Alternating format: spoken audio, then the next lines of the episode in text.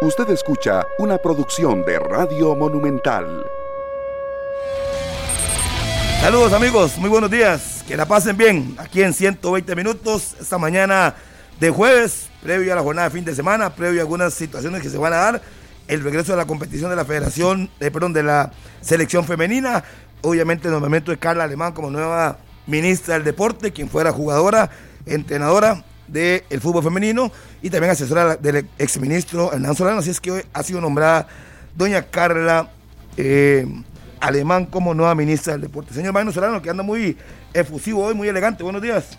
Hola, hola, ¿qué tal Harry? Buenos días, el saludo para usted, para toda la gran audiencia de 120 minutos. Un placer enorme de saludarles en esta bonita mañana de jueves y hoy con muchísima información eh, tendremos invitados, estaremos hablando con el presidente de la UNAFUT, con otros jerarcas de eh, la Liga Deportiva Alajuelense para tocar algunos temas importantes de cara a lo que se nos viene el fin de semana. En el Zaprisa se confirma la baja de Kendall Waston, estará ausente eh, por sanción en dos partidos, iniciando el de este domingo contra el Club Sport Herediano y se perderá el partido contra el Santo de Guapiles en el estadio Eval Rodríguez, así que todo apunta que Esteban Espíndola volverá a la formación estelar del conjunto del Deportivo Saprissa. Don Eric Gasman, ¿qué tal? Buenos días. Saludos compañeros, amigos, oyentes y televidentes también en eh, participación de los equipos de la Champions el día de ayer, donde la Juventus de Cristiano Ronaldo no pudo ganar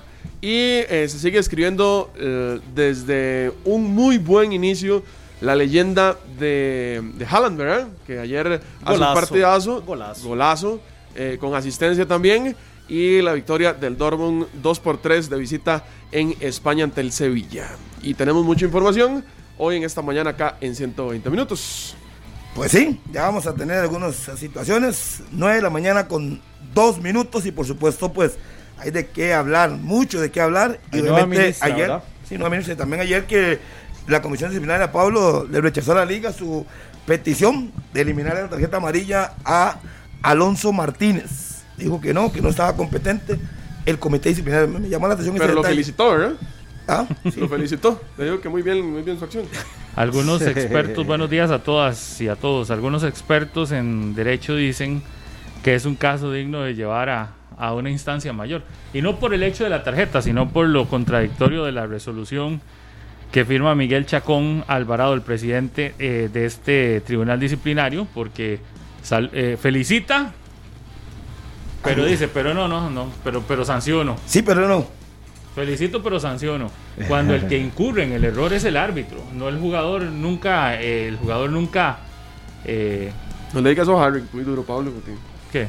que, que fue el árbitro el que se equivocó. porque- es que Eh, es yo lo dije. El- eso, el- es, eso es muy evidente. Aquí, el que incurre en el error es el árbitro, porque el jugador no es que es- no es que el jugador simula la falta, ¿verdad? Porque uno no lo ve simulándola.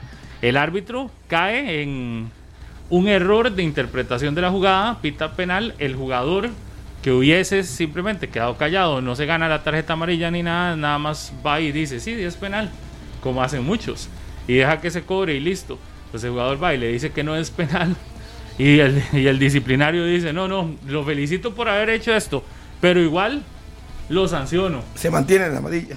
Eso es como con, más contradictorio, eh, no puede ser, ¿verdad? Entonces, ¿para qué felicitas?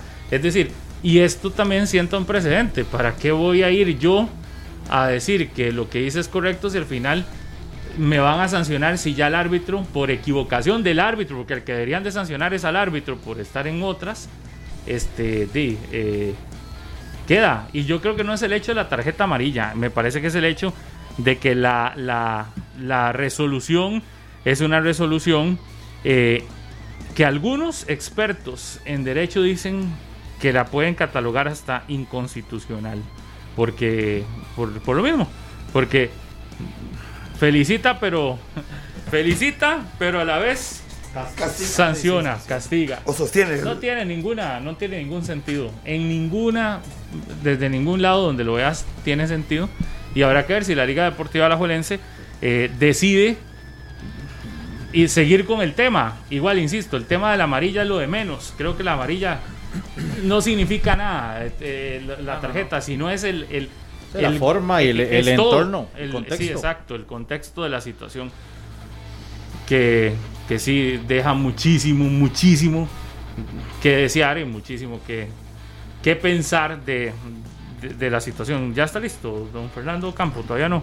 Porque Porque llevamos cinco minutos, ya casi va. Vamos a hablar con el presidente de la Liga Deportiva Alajuelense, quien nos eh, dijo que nos podía atender esta mañana acá en 120 minutos para hablar de este y otros temas relacionados con el equipo alajuelense, que quedan también dudas o, o situaciones eh, que creo que también muchos se preguntan. El caso de Andrés Carevi, que, que tal vez el, el presidente nos pueda contar para cuándo ya se espera, o no sé si ya está en el país, qué ha sucedido con la situación del técnico de la Liga Deportiva Alajuelense, que salió ya hace do- dos Eh, semanas, ¿verdad? No, eh, semana una, y media. una, una y semana, media, sí. sí. Sí, es que se ha ido Después rápido de- unos días, otros se van lindísimos. Que se ha ido de, de- de aquí a, a su país natal eh, con la situación particular que está viviendo familiar y de momento, por lo menos Alajuelense no ha informado que ya haya arribado al país ni tampoco ha informado cuándo se espera que esté de regreso, aunque se ha mantenido trabajando, todos sabemos, pero no es lo mismo, ¿verdad? La situación que, eh, que, se tiene con el, pre- el técnico de la Liga Deportiva Alajuelense y otros temas que sin duda eh, están ahí en el aire relacionados con el equipo Manudo, así que en cuestión de minutos estará ya el presidente de la liga en, en esto. ¿Sabe? Y, y otro tema, es decir, antes de que se conecte don Fernando, yo todavía no entiendo, y por dicha hora don Julián Solano nos va a atender, yo todavía no entiendo qué es lo lerdo del proceso del, de, de- protocolo. de los protocolos. Eh, ¿En dónde está la lentitud? Vea, ni siquiera aquellos protocolos que se habían enviado para el inicio de este campeonato, tanto. nada. Es decir, eh, ahí, si era el Ministerio del Deporte, ojalá que con la llegada de Carla Alemán eso se mueva. Porque el ministro anterior era lentísimo, ¿verdad? Ojalá que Sí. doña Carla tenga la posibilidad de, de- De de agilizar. un poco más. Y yo creo que entraría por la puerta grande. Se arranca con eso, Pablo. agilizando, y no solo lo del fútbol, agilizando todos los deportes que, que dejaron pendientes, que el ministro anterior, el ministro anterior ni siquiera tuvo la capacidad de que se pudiera hacer la vuelta ciclística a Costa Rica, ni siquiera eso, ni siquiera se atrevió a llevar el tema de realizar un evento ciclístico tan importante cuando en el mundo entero se estaba realizando y aquí no hubo la capacidad y siendo él Expresidente. expresidente de la Federación Costarricense de Ciclismo. A hoy todavía mm, sé de que la gente de atletismo ha estado insistiendo de las carreras controladas y, también ahí todo ha sido lentísimo, los procesos son lentísimos y todo el mundo con un miedo, con un terror de entregar documentos y de que se pueda enojar a alguien, entonces mejor lo entrego y mejor vamos suave. No, no, yo, yo creo que en un país como este de derecho, toda la organización puede llevar sus protocolos, presionar porque se cumplan eh, o porque se, se adelanten procesos y además presionar para que de verdad se les autorice. Y, y- y yo creo que en eso tienen todo, toda, toda, toda la, la, la posibilidad de hacerlo.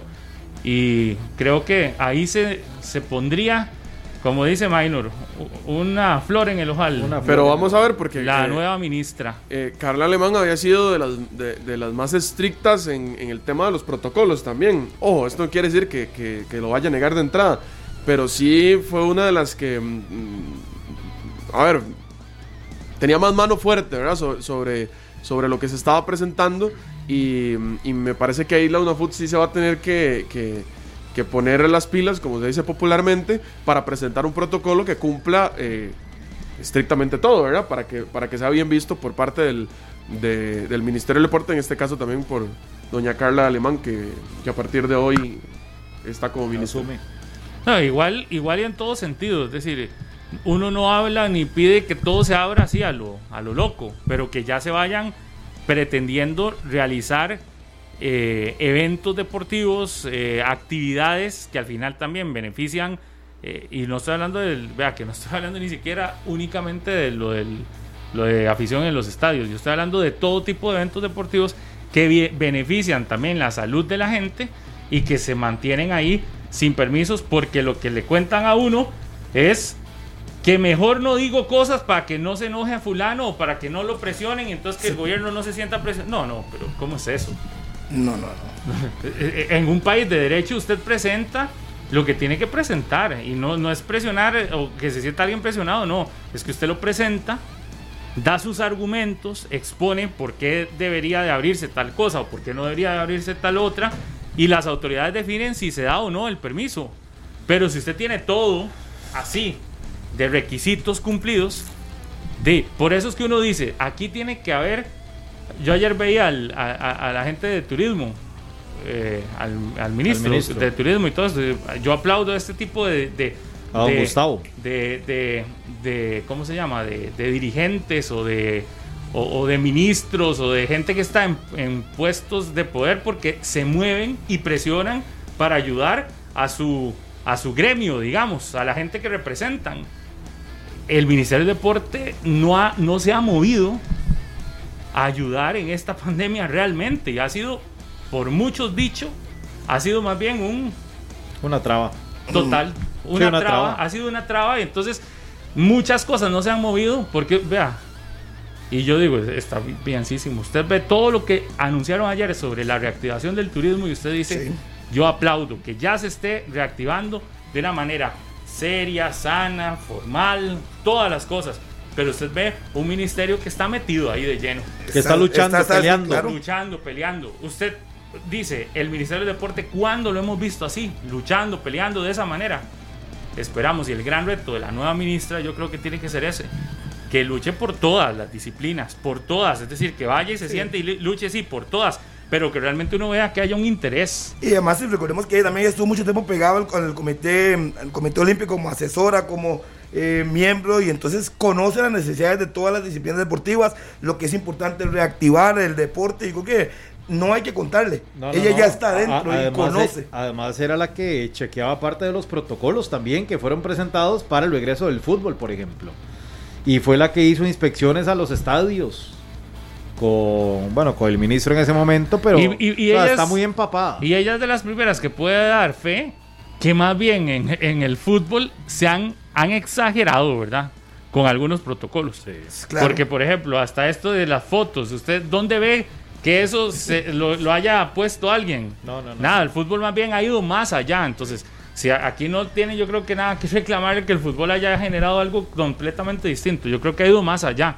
Lo que uno dice es, no puede ser que todo esté detenido y que se siga esperando nada más a ver para cuando el ministerio de quiera.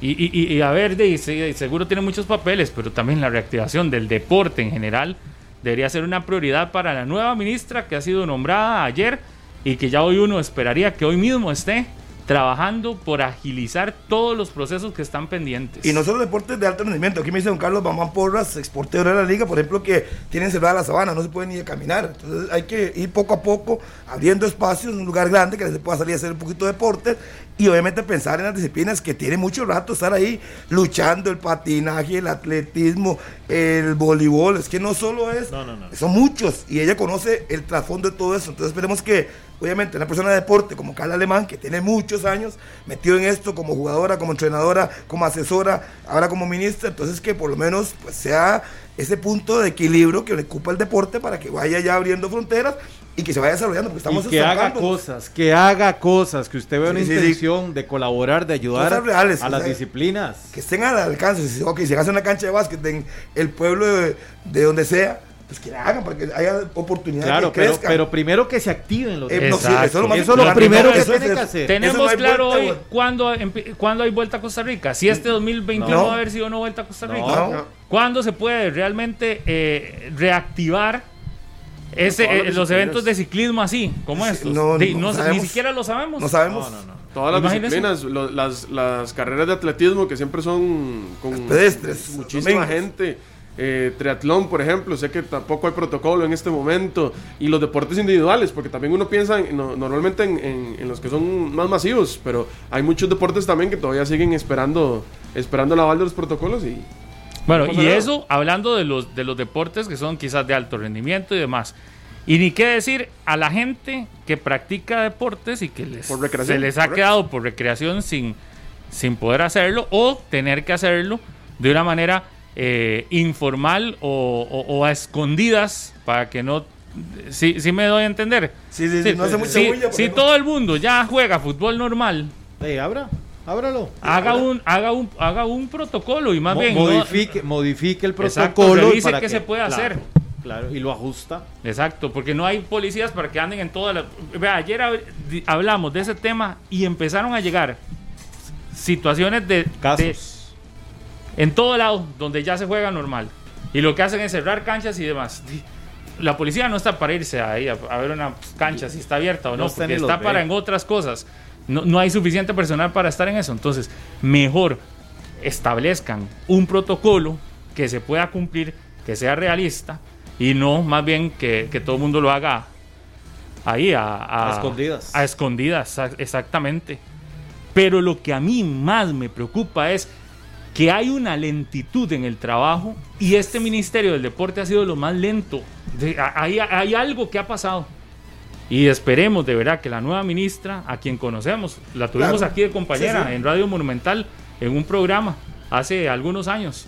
Sabemos que trabaja, sabemos que es una excelente profesional Y que como firmen las decisiones. y Pablo. como persona es una excelente persona también.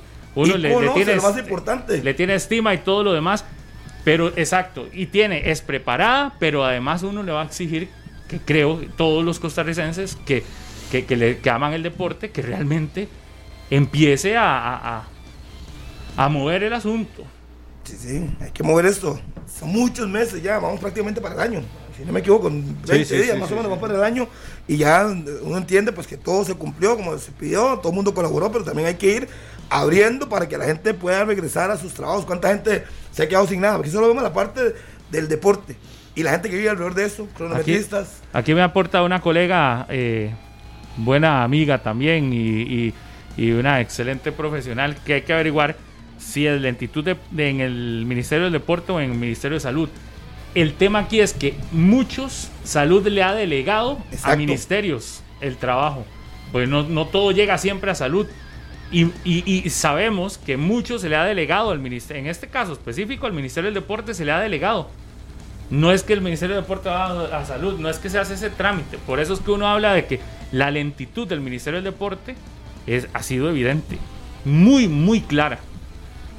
Porque no todos, no todo lo tiene que llevar a salud. Es decir, se le ha delegado algunas, Sí, sí. algunas autorizaciones a que sea el propio ministerio a través de su gente que tienen una comisión eh, eh, encargada del tema que, que lo, eh, que lo hagan de acuerdo a los estándares que establece El el Ministerio de de Salud y el gobierno para la atención de la, de la pandemia. Por eso es que uno dice, no, salud también está demasiado de lleno en todos los demás temas como para que también tenga que estar revisando Uno a uno cada protocolo. protocolo por protocolo, no, para eso se le delega. Por eso uno ve cuando ve otros ministerios moviéndose un montón.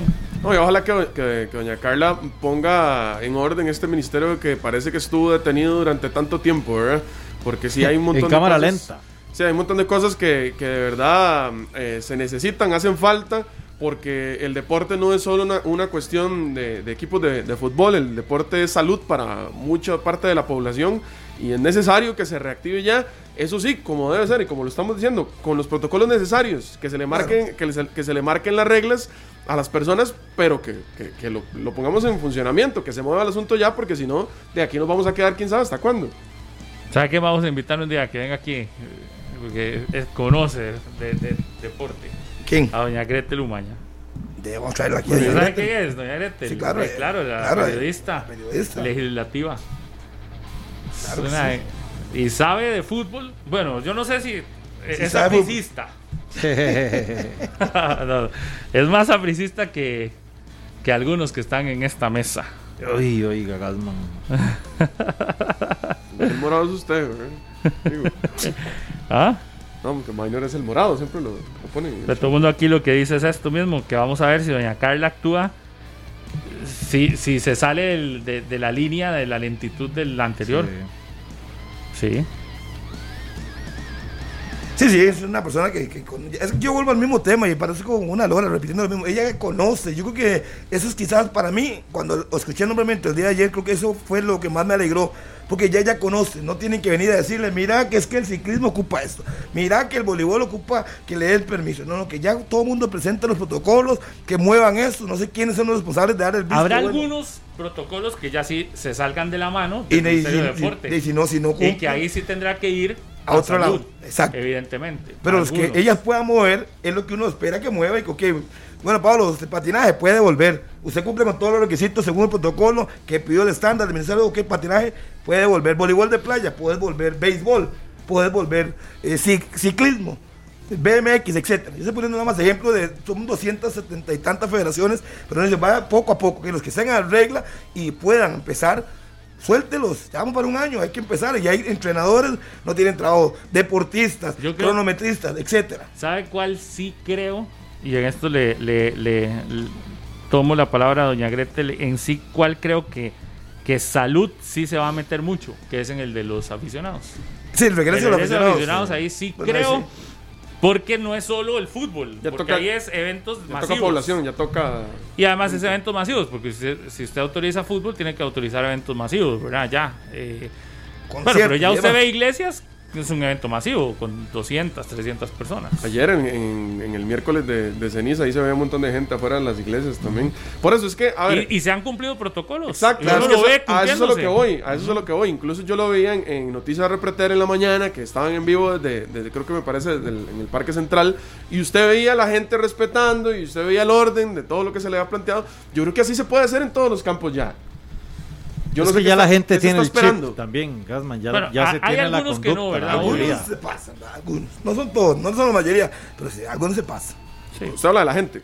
Eh, por supuesto. Ah, bueno. Sí, hay gente que no cumple de ninguna manera, pero de, ya eso también es cultura. de- Por eso, pero si no- usted, si usted no quiere cumplir, por ejemplo, si usted es aficionado y se está haciendo un protocolo para que usted regrese al estadio y usted no lo quiere cumplir, ahí no lo van a dejar entrar Exacto. o lo van a sacar. Entonces ya eso no es problema de- del deporte, de, de la actividad como tal. Será culpa de la persona y para eso habrá precisamente un protocolo y personas encargadas que se, que se mm, aseguren de que se cumpla. Pero eso ya es culpa de la gente, no culpa de- ni del deporte, ni eh, en este caso el fútbol, ni de los equipos. O sea, el protocolo estará y estará para cumplirse. Esa es la idea, ¿no? Totalmente. Ya casi nos va a atender don Fernando Campo, eh, dice que está en una diligencia. Más adelante tendremos a don Julián Solano hablando de qué está haciendo la UNAFUT para el tema de regreso de aficionados al estadio. Y yo quisiera preguntarle a usted, que está viéndonos o escuchándonos en esta mañana, una rondita de unas 10, porque uno puede ser que esté hablando y, la gente no, no quiera. Una rondita de unas 10 llamadas. ¿Estaba usted esperando ya el regreso para poder ir a un evento como un partido de fútbol? ¿O cree que todavía no es momento? Porque tal vez, tal vez Alguien- uno crea que alguien, sí, y, y hay gente que dice, no, no, no, todavía no es momento. Pero vamos a ver qué, qué opinan aficionados. Se ha alerdeado más de la cuenta después de que vimos que hay países donde ya abrieron, en mismo Centroamérica, ya hay países, obvio, también hay países que se hicieron un desastre, ¿verdad? Viendo luego un partido en El Salvador con 18 mil personas, también es... Sí, sí, también. Es lo, es lo que digo. No eh. extremo, ¿verdad? No es ni el extremo, el totalmente cerrado, eso es el que uno defiende, ni el totalmente cerrado ni el totalmente abierto. Se tiene que dar un equilibrio, pero habrá gente que dice, no, no, no, en este momento todavía no. Y habrá otros que dicen, no, no, ya deberíamos de estar. ¿Qué opinan ustedes como aficionados? Porque lo que ustedes opinen nos dará posibilidad para que cuando Julián Solano ahora nos atienda, poder hacerle las preguntas que también ustedes tienen. 905-222-0000 está la línea en este momento habilitada para que usted pueda opinar. ¿Cree que es el momento ya de que el país seriamente presente un protocolo para que se pueda regresar a los estadios de una manera controlada? ¿Sí o no? Esa es la pregunta. Muy buenos días. Buenos días, ¿Con quién tenemos el gusto? Ángelo Andrés aquí Liberia. Eso, don Ángelo. Mira, yo creo más bien que, que se han tardado, porque vemos vemos en Europa, en México, en todo lado, donde el fútbol, donde las actividades son de verdad, ya hay público. Imagínense que aquí en este país castigan una persona porque hace un gol y se abraza con ocho. O sea, son, son cosas extremas y ojalá que, que esta señora, esta nueva ministra, este, mueva eso, porque la verdad que, que tenemos que ir a- al estadio a, a ver esa liga, esa liga volando, ay, que Harry ahí está deseando seguro también que esté la gente, ay, buen liguista. Buena idea, muchas gracias. Muchas gracias, amigo. 9 con 25. Estamos en 120 minutos. 905-222-0000. Siga marcando. Son mucha gente que escucha ese programa. Me cuesta mucho entrar. Pero bueno, el que entre, que aproveche. Buenos días. Buenos días, Harry. Pura vida, ¿con quién hablamos? Con Alonso de Moravia. ¿Qué dice usted? ¿Debemos de regresar ya? ¿Qué piensa el tema? Eh, mira, yo creo que sí, nos hace mucha falta los que siempre vamos al estadio, ¿verdad? Eh, siempre, obviamente, de forma responsable. Pero sí me gustaría, Harry, que hiciera la consulta. En el caso de, en caso mío, de nosotros, de familia, nosotros tenemos un, un palco en prisa y desde hace un año no vamos. Este, nos faltaban algunos meses todavía por, cumplir ahí el, el contrato y si pueden hablar ahí con Juan Carlos o, o algún dirigente de esa prisa, ¿qué va a pasar en ese caso que nosotros nos- debieron, nos debían cinco meses todavía? Si cuando vuelvan nos, nos, nos va a reponer de tiempo o, o cómo va a ser el protocolo. Qué buena pregunta. ¿Cuál es su nombre? Alonso. Don Alonso, qué buena pregunta. Sin duda, ustedes tenían, es decir, a hoy, si fuera por tiempo, ya se le venció el contrato. Sí, nosotros nos venció en junio del 20. Nosotros desde febrero del 20 nos nos dejamos de ir, ¿verdad? Por el, por el Claro. tema de la pandemia. Y nos faltaban seis meses. Eh, bueno, cinco meses. Y obviamente no renovamos porque estaba todo el tema este, ¿verdad? Ya, y actualmente estamos en el limbo. No sabemos qué va a pasar, si nos van a reponer ese tiempo que faltaba o cómo va a ser la situación. Es un temazo. Eh, vamos, a, vamos a averiguarlo, obviamente, cuando podamos hablar con don Juan Carlos y también vamos a hacer una nota en, en Noticias Repretel de esos casos específicos de la gente, por ejemplo, que arrien, porque es que es diferente ser socio, donde usted paga y no necesariamente paga para tener una silla, sino el arrendatario de sillas, que en febrero dejó de, de ir, ¿verdad? ¿Qué, ¿Qué pasa con esos casos? Muchas gracias más bien por el tema y tiene toda la razón. Vamos a intentar buscarle una respuesta. Buenos días, saludos. Continuamos en 120 minutos. Aló, buenos días. Buenas, compañeros, ¿cómo están? Muy bien, ¿usted qué tal? ¿Está listo No. para volver al estadio o es muy pronto? No, sí estamos listos. Yo creo que, bueno, los, los estadios grandes que permiten bu- buena ocupación, por ejemplo, el, el Saprissa y el Morera Soto, tienen que, que, que dejarnos entrar por lo menos a, lo- a los socios, ¿verdad? O sea, es un estadio de la liga que eh, es de 18 mil personas, pues di, dejar entrar 3 mil personas bien distribuidas, pues no creo que sea el mayor tema. El problema está en eh, lo que son entradas y salidas de, de, la gente, ¿verdad? Cómo administrarlo, cómo sacar a la gente, bueno, vamos a salir eh, una gradería primero, otra, porque, ¿verdad? O sea, al momento de estar sentados, todos distribuidos, pues todo bien, pero cuando se sale y se entra, ¿cómo hacen para, pues para manejar eso, ¿verdad? Bueno, Eso es lo que tienen gracias. que tener los protocolos, de hecho. Precisamente. Exactamente. El Por protocolo. sectores, por horas, hora de ingreso, Es como usted va, puertas. no sé si han tenido el chance de ir ahora, por, por eso yo, yo le digo, usted va a una iglesia, por ejemplo, de cualquier denominación religiosa que usted sea, usted va a una iglesia y tiene que cumplir un protocolo de salida y de entrada. Entonces es una fila donde hay un distanciamiento de 1.8 metros por persona, usted está esperando, le pasan, le lavan las manos o le aplican el alcohol en gel y le dicen en dónde se tiene que sentar. Y para la salida es exactamente igual. Si usted está sentado en un sector, la salida suya es allá. Si está sentado en el centro es esta. Vea que Digo, incluso, no sé. incluso la salida de, de- de los estadios puede ser diferente, ¿verdad? Puede que cada, para cada estadio aplique diferente.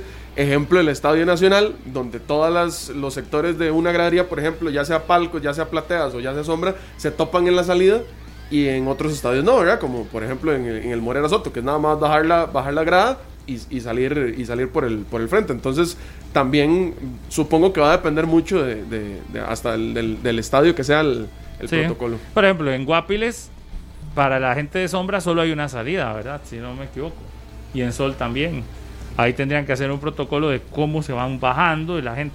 Pero todo eso lo y tienen que tener los equipos ya listos dentro de los protocolos internos que están presentando ellos para que pueda regresar el fútbol a sus estadios. Seguimos, 9 con 29. Buenos días.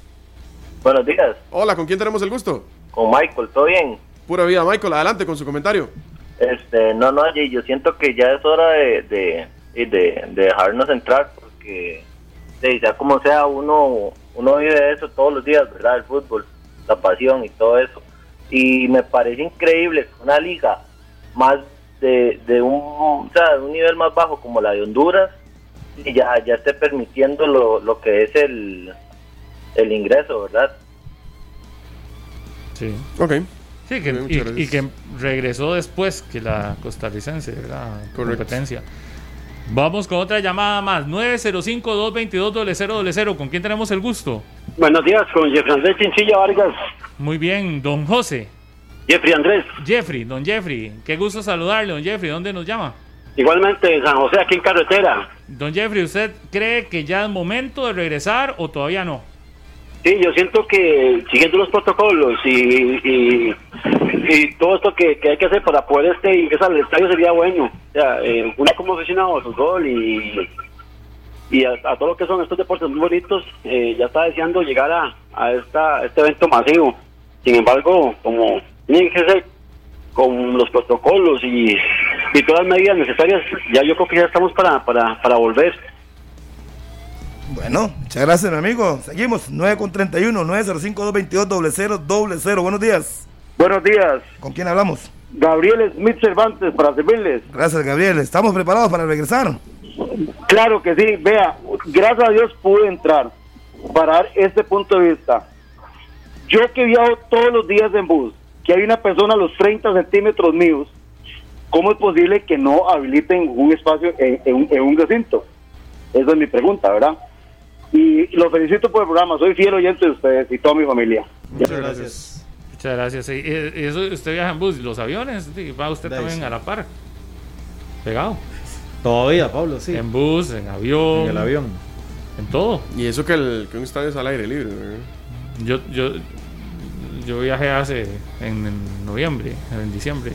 Sí, el, el vuelo iba, pero full. Full. Y la fila de tres igual, ahí a la par. Eh, todo Sí, igual. todo las igual. de Y tres yo y no tres. conocía a nadie de los que estaban a un lado ni al otro. Y yo en el medio ahí. Tras de eso. Eso sí, va uno con un miedo, eso sí, ¿verdad? Sí. Va uno con un miedo de que qué, pero de, Ni que se mueva la mosca. Usted iba- yo iba aquí y no le hablaba a nadie. Y la gente lo que hacía era ponerse el, el- Pero digo, en un bus usted puede durar una hora aquí en Sí, Costa claro. Rica. En un Claro. vuelo, eh, digamos, un vuelo rápido, tres horas mínimo sentado a la par de alguien. Pues sí. Se queda uno pensando, gente, se queda uno haciendo números y tiene razón. ¿Sí? ¿Sí? Usted se va ahorita en bus a Liberia, no tiene Ah, vehículo bueno, y qué. ahí son tres horas. Ahí son tres horas y tiene que ir a la par y si no lo conoce, no, va No, y solo. Vea que incluso ya, ya se estaba, creo que ya, aprobaron lo de que pueda viajar gente incluso de pie en, en los... Sí, pero en distancias de menos de 20 kilómetros. Ah, es- sí, sí, sí, pero de estar en 30 minutos metido en un bus, hasta con gente de pie, Sí, sí, sí. Digo, para que Otra la de pie es porque ya va lleno, evidentemente. Totalmente. Seguimos. Aló, buenos días. Buenos días, buenos días. ¿Con quién tenemos el gusto? Mario Monge, aquí, aquí de Guadalupe. Adelante con su comentario, Jairo, por favor. Pero eh, para lo más indicado es en platea, en sombra y en sol. Unas 40 personas en cada, en cada lugar. Entonces sí, entonces sí, el fútbol se ve de maravilla. Lo felicito a todo ese programa, el programa está bello. Don Harry, mucho gusto a Harry y a todos los muchachos ahí. Igualmente, gracias, amigo. Gracias. Y que sigan adelante. Muchas gracias. Pura vida. Seguimos. bien. Seguimos, 9 con 34. Buenos días. Buenos días, Hola, ¿con quién tenemos el gusto? Christopher Costa, Cartago. Adelante, don Christopher, con su comentario. Eh, ok, yo siento que pucha, ya abrieron bares, eh, abren iglesias, abren cosas no tan tan primordiales. Eh, yo sé que el fútbol eh, para los jugadores es, es importante porque eso, eso es su trabajo. Eh, para nosotros como aficionados de- también necesitamos estar ahí apoyándolos. Se abrieron bares, se abrieron este, casinos, o sea, también que dejen abrir los, estadios. Y para el muchacho, para el morado, que, que yo creo que ya va a abandonar el, el bar ahí a apoyar a esa prisa porque están quebrados todos los morados. Que haga el esfuercito y aunque no les reconozcan los cinco meses, que siga apoyando a prisa para que no se vaya a la quiebra. Así como la liga, más bien todos los días este, aumenta de socios, de que lo hagan todos los equipos, que nos apoyen. Muy bien, Está bien. Muchas bien, gracias. La solicitud está bien. Sí. Cada cabeza es Eh, un eh, mundo. y no, y además hay gente que tal vez Unos eh, pueden, los otros no. ingresos, algunos les tal verdad, entonces novena llamada. Muy buenos días. Hola, buenos días, ¿cómo está? Muy bien, gracias. ¿Con quién hablamos? Andrés Elizondo, mira, primero que todo, lo que dicen todos, ¿verdad? Que dicha se siente uno como, como si sacara el premio cuando logra entrar. es, eso indica que es un programa escuchadísimo. eh, y bueno, pues qué bendición para todos este rato de esparcimiento dentro de tantas noticias malas y dentro de tantas cosas que suceden. Este es un rato, no sé si ustedes lo han pensado así, de esparcimiento, de salud mental. Eh, en un momento dado pensé, qué aburrido escuchar discusión y eso, pero me vino a la mente esas reuniones de chiquillos en las calles, en la esquina y que nos peleábamos y al final terminábamos compartiendo, terminábamos dando la mano y el otro día estábamos puntuales ahí como ahora nosotros estamos puntuales en su programa siempre. Y más de una vez se peleó con alguien, usted, de verdad. Ah, no, ah, sí, sí, sí, sí, porque porque nos hacíamos unas mejengas como de 40 con 40. Ajá. Sí, claro. Ahí se toca bola. ¿verdad? Exactamente. Entonces, este, yo no era tan malo, ¿verdad? En ese tiempo y resulta que al final era de los que escogía el grupo y luego entramos en una riña y que aquí que allá y, y- y nos peleamos. Pero lo bonito de eso es que eh, esa convivencia que teníamos, la verdad, y, eso y eso me, hace recordar este programa, digo yo, ah, mira, qué empachoso talo, qué tonto es, qué aquí que allá, ¿verdad? Y yo, yo, yo no voy a decir algunas cosas, pero yo trabajo en la parte de salud mental, es mi especialidad, la parte más psicológica y eso. Y entonces, este, voy a recordarles una frase de Badú, de Badú Vieira. Decía, hablaba de confiante y de socializante. Confiante no como confiado. Confiante es cuando uno tiene esa confianza objetiva, buena, que le ponemos el- todo el amor del mundo. Cuando estamos escuchando su programa, nos sentimos así. Y ustedes transmiten eso a un montón de gente y hay este, eh, sentimientos encontrados, pero el otro día, a las 9 de la mañana, estoy plenamente seguro que la gente está enchufada escuchándolos a todos ustedes. Hacen salud mental y gracias por eso. Eh, quiero, darle, quiero darle chance a los otros compañeros que, que van a hablar. Eh, vea, hoy hablaba con mi hijo y me decía que eh, el SEACO, por ejemplo, lo están por cerrar. Sí. Eso es, es lo que lo uso como parámetro. Eh, porque los casos han disminuido. Eh, los bares, por ejemplo, cuando las personas consumen un poquito de alcohol, sea un par de set de tragos o lo que sea, ya a la gente le entra la emotividad y un montón de cosas. Y mentira es que eh, cumplen protocolos y así un montón de cosas. Eh, qué dicha que abrieron las iglesias, los que vamos a una de ellas, cual sea, esto, eh, y tenemos esa gran posibilidad. El fútbol, como decía Badu, es socializante, ¿de acuerdo? Y nos trae esparcimiento. Yo creo que al igual que muchos lugares que posiblemente guardan menor eh, posibilidad de cuidado, los estadios son lugares abiertos, tienen esa gran posibilidad de cumplir cualquier protocolo que se haga y el día que vayamos nuevamente al estadio, este país, ese día, vamos a sonreír más y así que hagamos la fuerza de un programa como el de ustedes, porque lo escucha todo el país y fuera de este país, la verdad que sí. Un fuerte abrazo a todos, de verdad los felicito, ustedes son socializantes, gracias. Muchas gracias. Gracias a usted. Última llamada, señoras, señores, 9 con 39. Agradecer a todos los que han intentado entrar, pero obviamente ya lo dijo el caballero anterior, hay que darle y darle y darle hasta que le toque. Y este es el último, tuvo la suerte. Buenos días. Buenos días, señores. Harvick McLean y amigos en la cabina. Mario desde Tres Ríos les saluda. ¿Cuántas veces intentó llamar Mario? Como 258.536 veces, pero lo logré. Pero entró. Así es la cosa.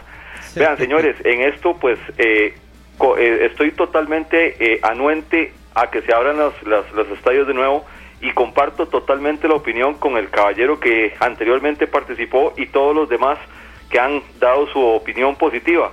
Sin embargo, en esto yo creo que también hay que utilizar un poquito, no solamente el tema de la pasión y, y que es, es, es algo que nos agrada mucho, que le ayudaría al país a, a liberar un poco de ese estrés acumulado que tenemos como país, sería una válvula de escape genial el fútbol, ¿verdad? Al regresar.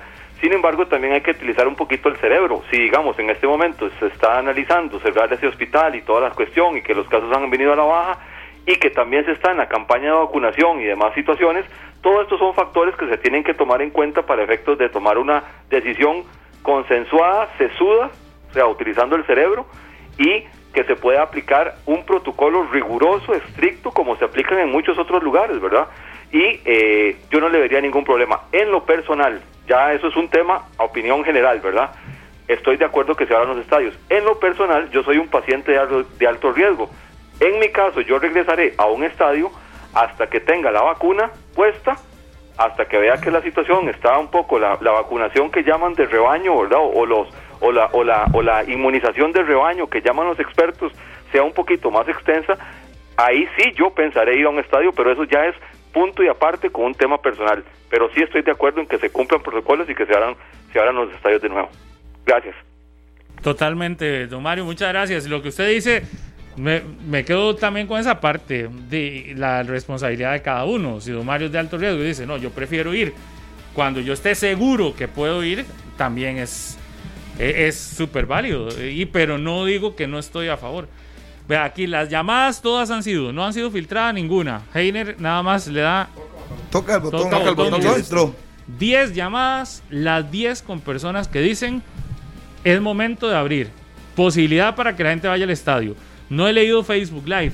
Me imagino que ahí también la gente está comentando. Es mayoría, si hay, si hay algunas personas que, que, que, piden no solo con el fútbol, sino con el resto de cosas que se cierre, es entendible. Hay gente que tiene una posición un poco más reservada y... Pero es mayoría. Es mayoría, no, es mayoría la gente que pide que se abra, por supuesto. Que se abra. Y, y muchos, que, que es lo, lo correcto creo, que les gustaría, por ejemplo, conocer cuál va a ser el protocolo antes de pensar en asistir a, al estadio, pero que sí lo desean hacer. O sea, y es, es lo lógico, ¿verdad? Yo creo que así se tiene que hacer.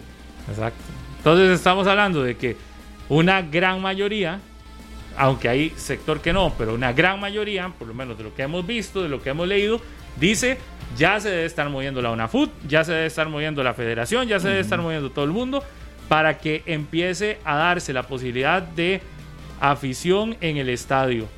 Y este que se demuestre también que con la cultura con la que se ha logrado abrir espacios y mantener el, el, el, virus controlado como parece que está en el país y, y, con la apertura que se ha dado ya de muchas cosas, que también los estadios puedan volver a abrir y que puedan recibir público, que al final, como decía el caballero, es socializante y yo estoy totalmente de acuerdo. Vea, eh, vea ¿Cuánto le hace falta a uno socializar? Y de verdad, yo creo que eso nos falta a todos.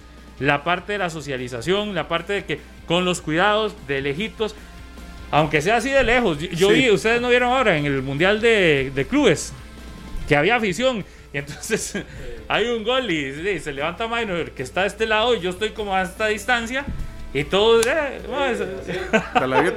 Pero vea, vea las, las mismas propuestas que van generando los, los aficionados, que algunas pueden tener, tener eh, sentido.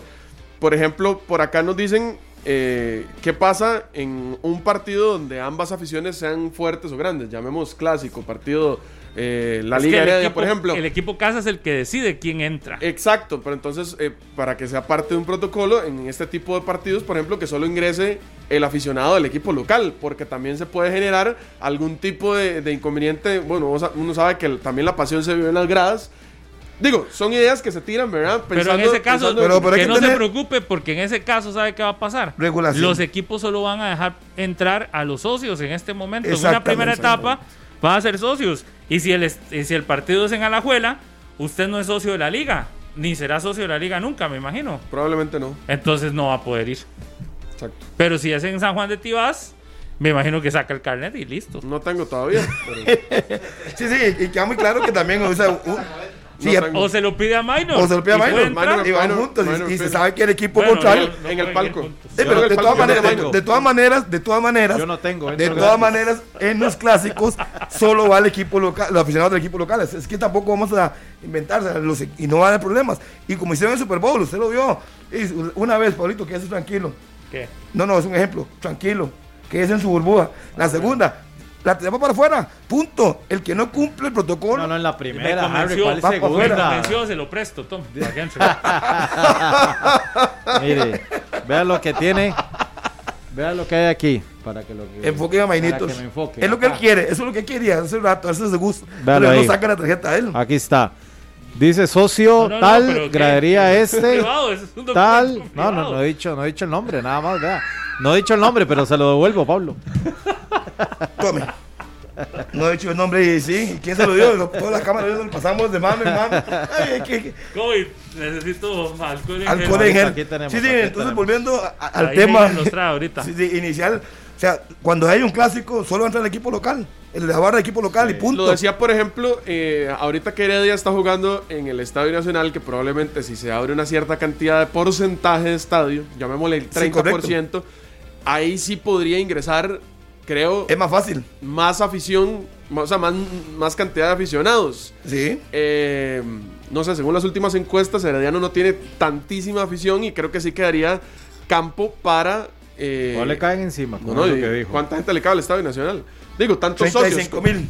No, no, pero el- el- el- en- haciendo el, el ejercicio de que solo entrara el, el 30%, por ejemplo. Sí. No creo que Herediano tenga tantos, Pero tantos si socios. Herediano solo quiere poner, no sé, Es, un- es una 10,000 posibilidad que solo diga, por ejemplo, solo 10 mil personas ¿Y ya? y solo, y solo heredianos. Sí, porque ya ha pasado, y ha pasado cuando no estaba el problema de la pandemia, que si usted llegaba con una camisa de otro equipo, lo sacaban del estadio, lo sacaban Bueno, cordero. ya ha pasado, Entonces, sí. ya ha pasado. También no me extrañaría que si se va hablando del, del herediano, que eso pase. Pero- y ya todo el mundo sabe, si usted sabe que le dice, mira, puedes entrar, usted tuvo la suerte de comprar su entrada, venga con la camisa del equipo local y usted desobedece y lo sacan del estadio. De igual forma, me parece que esto podría ser para iniciar, ¿verdad? Para, para los primeros partidos que se, que se tengan aficionados en, en el estadio. Ya después, con, conforme se vaya flexibilizando el asunto, pues... Igual pensando en los, en, los, en los equipos que no tienen tanta afición o que no tienen afición del todo, ¿verdad? Digo, no sé cuántos socios tiene Guadalupe, por ejemplo. Sí, pero a Guadalupe le- va a servir que venga esa prisa a la Herediano. Por eso, pero es que hay dos Pero manerías. problema. Tal vez decida un equipo así, no, yo no quiero presentar protocolo y prefiero seguir Jugar a jugando la puerta cerrada. Sí, sí, puede ser. También. Puede, sí, sí, jugar a puerta cerrada. Me sale más barato pagando eh, seguridad, eso no, mejor juego a puerta cerrada. Sí, sí, puede ser. Pero por eso, porque tengan la libertad. Pero que El tengan la posibilidad de escoger. El que no quiera recibir aficionados, de no recibe. Y el que sí quiere recibir, que reciba. Y listo. Sí, sí. En eso estoy totalmente de Y acuerdo. que cada equipo defina cómo puede entrar y cómo no. Y De si hay- momento, yo creo que pensar en que usted va a ir al, a la cancha del equipo rival a ver un partido, yo Eso creo sí que eso, está- eso sí está, como dicen, Jalado el pelo. uh, eso sí, Sí, sí, sí. Y digamos, 2022. una liga deportiva de Juelense que tiene, no sé, 5 mil socios. Está primero los socios. Que usted piense que pueda comprar una Por entrada. eso, pero, pero usted me está hablando de Alajuelense y Saprissa, que son los que tienen más socios. Exacto. Herediano, pueden Herediano. entrar al Nacional todos Cartago los socios. también. Por eso, pero yo no creo que todos los socios llenen la cierta cantidad de espacios que va a haber en el Nacional. ¿Cómo no? Ah, no, Y el Nacional de los socios del Herediano. Es muy grande. Es que, no, es que no van a permitir todo el. Yo no estoy hablando de todo el estadio, pero yo no, No, creo que hayan 10 Pero mil Her- Herediano, socios aficionados heredianos. Se lo pongo así Sí. fácil. Herediano dice, ok, yo voy a usar solo una, voy a alquilar solo una parte del estadio y voy a permitir solo 3.000 personas y solo te toma el sector oeste, por poner un ejemplo. Solo 3.000 personas el sector oeste, punto. Y distanciados y se acabó. Aunque el estadio le quepan 35.000. Solo un sector abre, le sale No más barato si- y es que- listo. es que no sé si, porque a ver, el Estadio Nacional alquilarlo no es barato, ¿verdad? Yo creo que Sí, uno es de que- los equipos más, más interesados se- en se- que llegue afición, voy, uno de los interesados en que llegue afición es el Herediano precisamente para de, recuperar algo de esto. No creo que también, si tiene la posibilidad, por ejemplo, de dejar entrar 10 mil personas, solo diga 3 mil. Digo, yo creería que haría, la- haría la, el esfuerzo para, para poder meter más aficionados. No sé, estoy tirando ideas. Tal vez abren una gradería para que vayan solo aficionados del equipo contrario. Y deja solo a los socios en, en, no sé, en la gradería oeste, por ejemplo. No sé, pero me parece que sí, sí Pero hay chance. está hablando por una semifinal o una Sí, sí, final. exacto, exacto, un en un- en un partido no donde se vaya- 4.000 personas, es un partido normal. Herediano Alajuelense, por ejemplo. Donde sabemos de que el, el Alajuelense siempre va al, al estadio rival. Entonces, que, que haya chance, ¿verdad? Precisamente para estos son los protocolos. Sí, pero ahí, ahí, quedará es- en manos del Herediano si quiere Exacto, o si exacto. quiere solo de, de- Si le sale más barato alquilarlo, pues, socios. sí, sí, sí, le más barato. Igual Cartaginés. estadio. El estadio de Cartaginés no es tan grande, por ejemplo, y sí tendrá, eh, creo que los suficientes socios para llenar esa Uh, claro. parte, esa parte del, del estadio. ¿eh? Y le aseguro que jugaría lleno todos los días. Como son los, los brumosos de que están deseando ir al estadio y demás. Uh, Pablo, aquí la UNAFUT manda un comunicado precisamente dirigido a la afición. Se lo Ah. leo. Ajá. Dice, estimada afición, anhelamos su regreso a los estadios del fútbol de nuestra Liga Promérica. El objetivo está cerca. En UNAFUD hemos hecho nuestro trabajo con la elaboración de los protocolos, reuniones con las autoridades gubernamentales competentes y la representación de los documentos. Y ahora es su turno, porque esto es un trabajo en equipo. Continúen apoyando a sus clubes desde casa, con sus burbujas familiares. Eviten cualquier tipo de aglomeraciones fuera de los estadios, campos de entrenamiento y hoteles de concentración. Respeten las medidas sanitarias y pronto podrán estar cantando goles desde las gradas. Confiamos en ustedes. Gracias por ser parte de esta pasión. Es el mensaje que manda la UNAFUT. Eh, ayer el Saprisa también mandó un mensaje similar para que los aficionados no se Lo que acerquen pasa es al que ese mensaje está al muy estadio. bonito y me parece muy lindo eso, que, que diga todo eso, pero no, da- no pone fechas. Y aquí No. el tema es que se ha hablado y, y- y desde enero se viene diciendo y se viene diciendo, ¿cuándo ya presentaron los documentos o no? Ya, ya realmente fueron y, e hicieron el trámite completo. ¿Quién detiene que no se... Digo, todo eso, todo eso falta para que el aficionado se dé cuenta que realmente se están haciendo los oficios. Porque yo puedo recibir ese documento y decir, mira, sí, están haciendo los, las gestiones para tener eh, aficionados. Pero ¿cuánto llevas ya? ¿Tres meses haciendo las gestiones? ¿Cuatro meses? ¿Cinco meses? ¿Quién atrasa? ¿Por qué es que no? ¿Y por qué lo están devolviendo? Es que eso es lo más importante, porque si usted me dice, es que presentamos ya tres veces el protocolo, pero, Pero, hay, dice un, que el hay un objetivo, aspecto- pero dice que el objetivo está cerca. Sí, ¿Pero qué significa ¿Cuánto- cerca? cuánto cerca? ¿Final de año? Por eso. Dice que está cerca. No, no, y para cerca mí es uno que- asume que Para es mí pronto. cerca es... Cerca es. Cerca de- es, por lo menos para la segunda mitad. del para las semifinales. Para mí cerca es a semifinales. Julián. Por lo Yo voy a menos. hacer así. Para mí cerca es semifinales. Yo voy a guardar. Guárdelo. Eso es de, de socio. De socio. ¿Y podrán prestarse o no? O el socio tendrá que ir... No, yo creo que no. Depende de- del socio. Galma, no, no, aquí- no, tiene que ir usted, no puede prestar. eso. Gasman, aquí Otto, un oyente sapricista, manda una foto con 1, 2, 3, 4, 5, 6, 7, con 8 carnets del Saprisa. Dice que le puede prestar. Ah, sí, que me, que me preste, que me preste dos. 8. Que me preste dos para ir con mi No. mamá, que es bien sapricista. No, porque ¿no? no puede, porque, porque No se puede. pueden prestados, dicen. Dice Harry, no, sé. No, yo creo que no se puede. Durante la pandemia no creo que se pueda hacer eso. No, o sea, no, puede ir el que el socio. Salvo que usted sea el hijo de, de Pablo, entonces se puede con el carnet de papá, pero si no, no. Y no creo que usted sea el hijo de Pablo. Lo ¿ah? lleva de la mano. No, Lo lleva al kinder. Ese es- ah, no, ese es Serranito. Ese es Serrano. Ese es Serranito, sí, Serrano, es cierto. el hijo de Pablo. sí. No, hombre. ¿Cómo es eso? Yo no sabía. El, el papá de, de Serrano es otro, dice él. Ah, sí, cierto. Ayer lo saludó, por cierto. Yo no.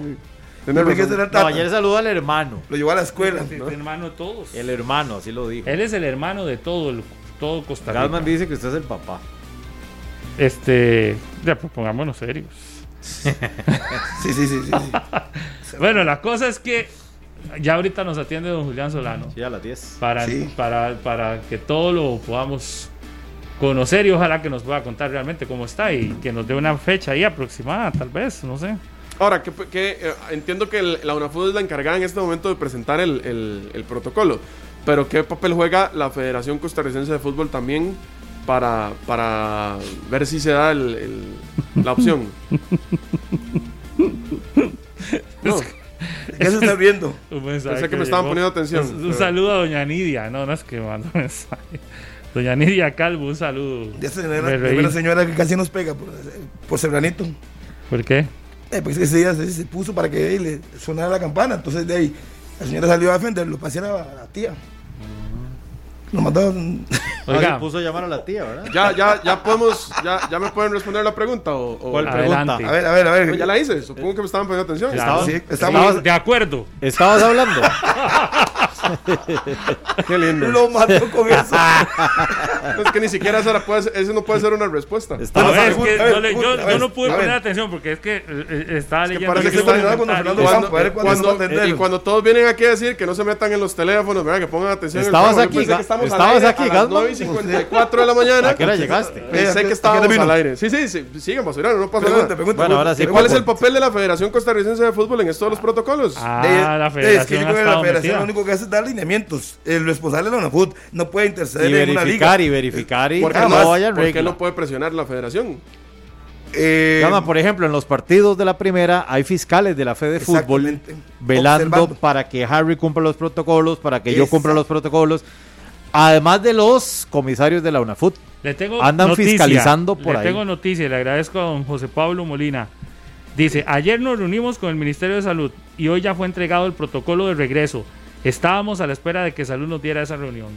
Buenísimo. Excelente noticia. ¿Ve? Muchas Muy gracias, bien. José. Excelente noticia. cerca. Se ve más cerca. A ver, Ya ahora, ahora sí sí se ve lo cerca. veo ahí. En semifinales, usted sabe que Yo. tú años. Ahora sí lo veo ahí.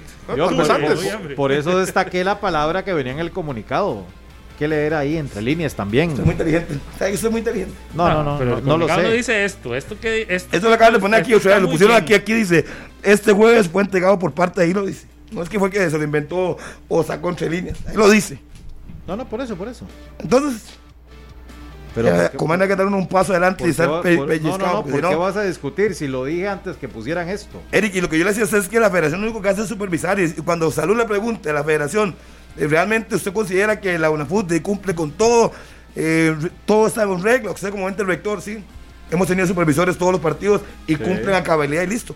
Pero ya eso es una bronca básicamente de UNAFUT. que, el- tiene que presentar todos los protocolos. Me parece Quizás- que la, la No, no, federación pero la debe federación estar. sí, sí participa. No, y debe estar muy Sí, interesada pensando en que si, a ver, bene- porque vienen partidos de eliminatoria también, eh, que el, el tema de- del ingreso de los aficionados a los estadios esté lo más pronto posible, porque de aquí a eso va a tener parámetros también para medir, ver qué tipos de cosas se tienen que hacer y qué no, y poder, Sí, en dado caso, que se vaya aumentando la capacidad de aficionados para que a la hora de la, de la eliminatoria no sea un 15% en el estadio, sino que pueda ser En noviembre ¿no? tendríamos Es que falta mucho para por eso. lo menos un... Ey, pero es que no sabemos cómo lo vayan a manejar. Ustedes saben perfectamente Es que que. yo, yo creo que el primer paso es la apertura. Sí, sí, sí, No, pero, por eso, pero lo que cómo se la situación. tiene toda la- todo el sentido. Es decir, hoy la federación también es una de las grandes este, interesadas, porque si en noviembre un partido eliminatorio no se planifica en un mes antes, No. ya deben No, de estar empezando a planificar todo. Y si en septiembre o noviembre, no, no recuerdo bien la fecha, ya hay fecha eliminatoria, eh, entenderíamos que no se puede jugar a estadio lleno.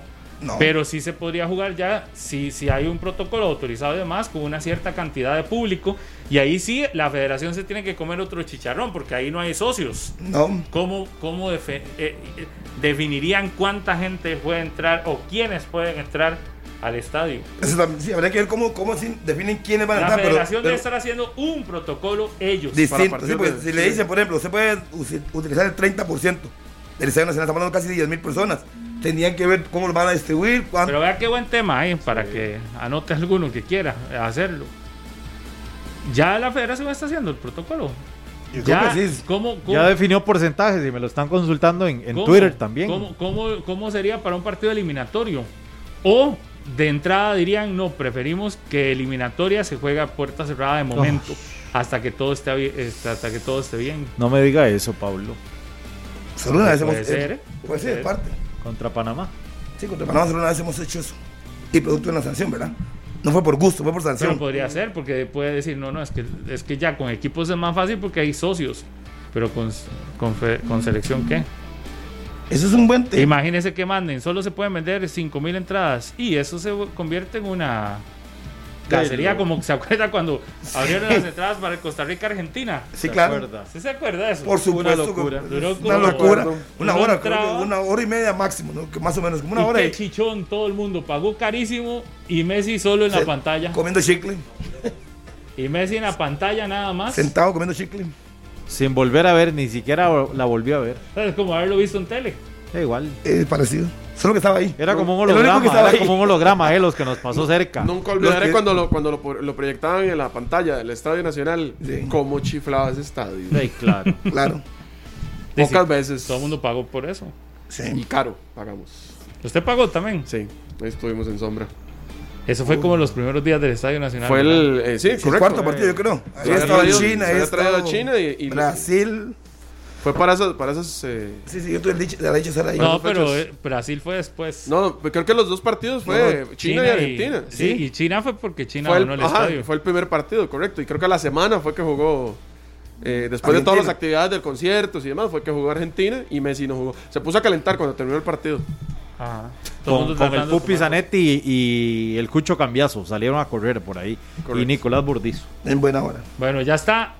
Ya lo tenemos Sí. listo a las 9 y 59 de la mañana y le agradecemos que haya sido tan puntual a don Julián Solano, presidente de la UNAFUT, que nos comunican eh, en, en, la, en el Departamento de Comunicación de Prensa de la UNAFUT, eh, mediante un comunicado, don Julián, que una excelente noticia, que ya fue entregado por parte de la UNAFUT el protocolo de regreso a estadios, al Ministerio del Deporte, y ahora queda en manos del Ministerio del Deporte con la nueva ministra eh, todo, el, todo el tema de aceptarlo o no y de hacerle modificaciones si es del caso, pero ya ustedes como UNAFUT han cumplido con la entrega de ese protocolo. Don Julián, ¿qué tal? Muy buenos días. Buenos días, Pablo, y a todos aquellos que nos eh, escuchan y que nos puedan eh, observar por las redes sociales, que tengan un excelente día.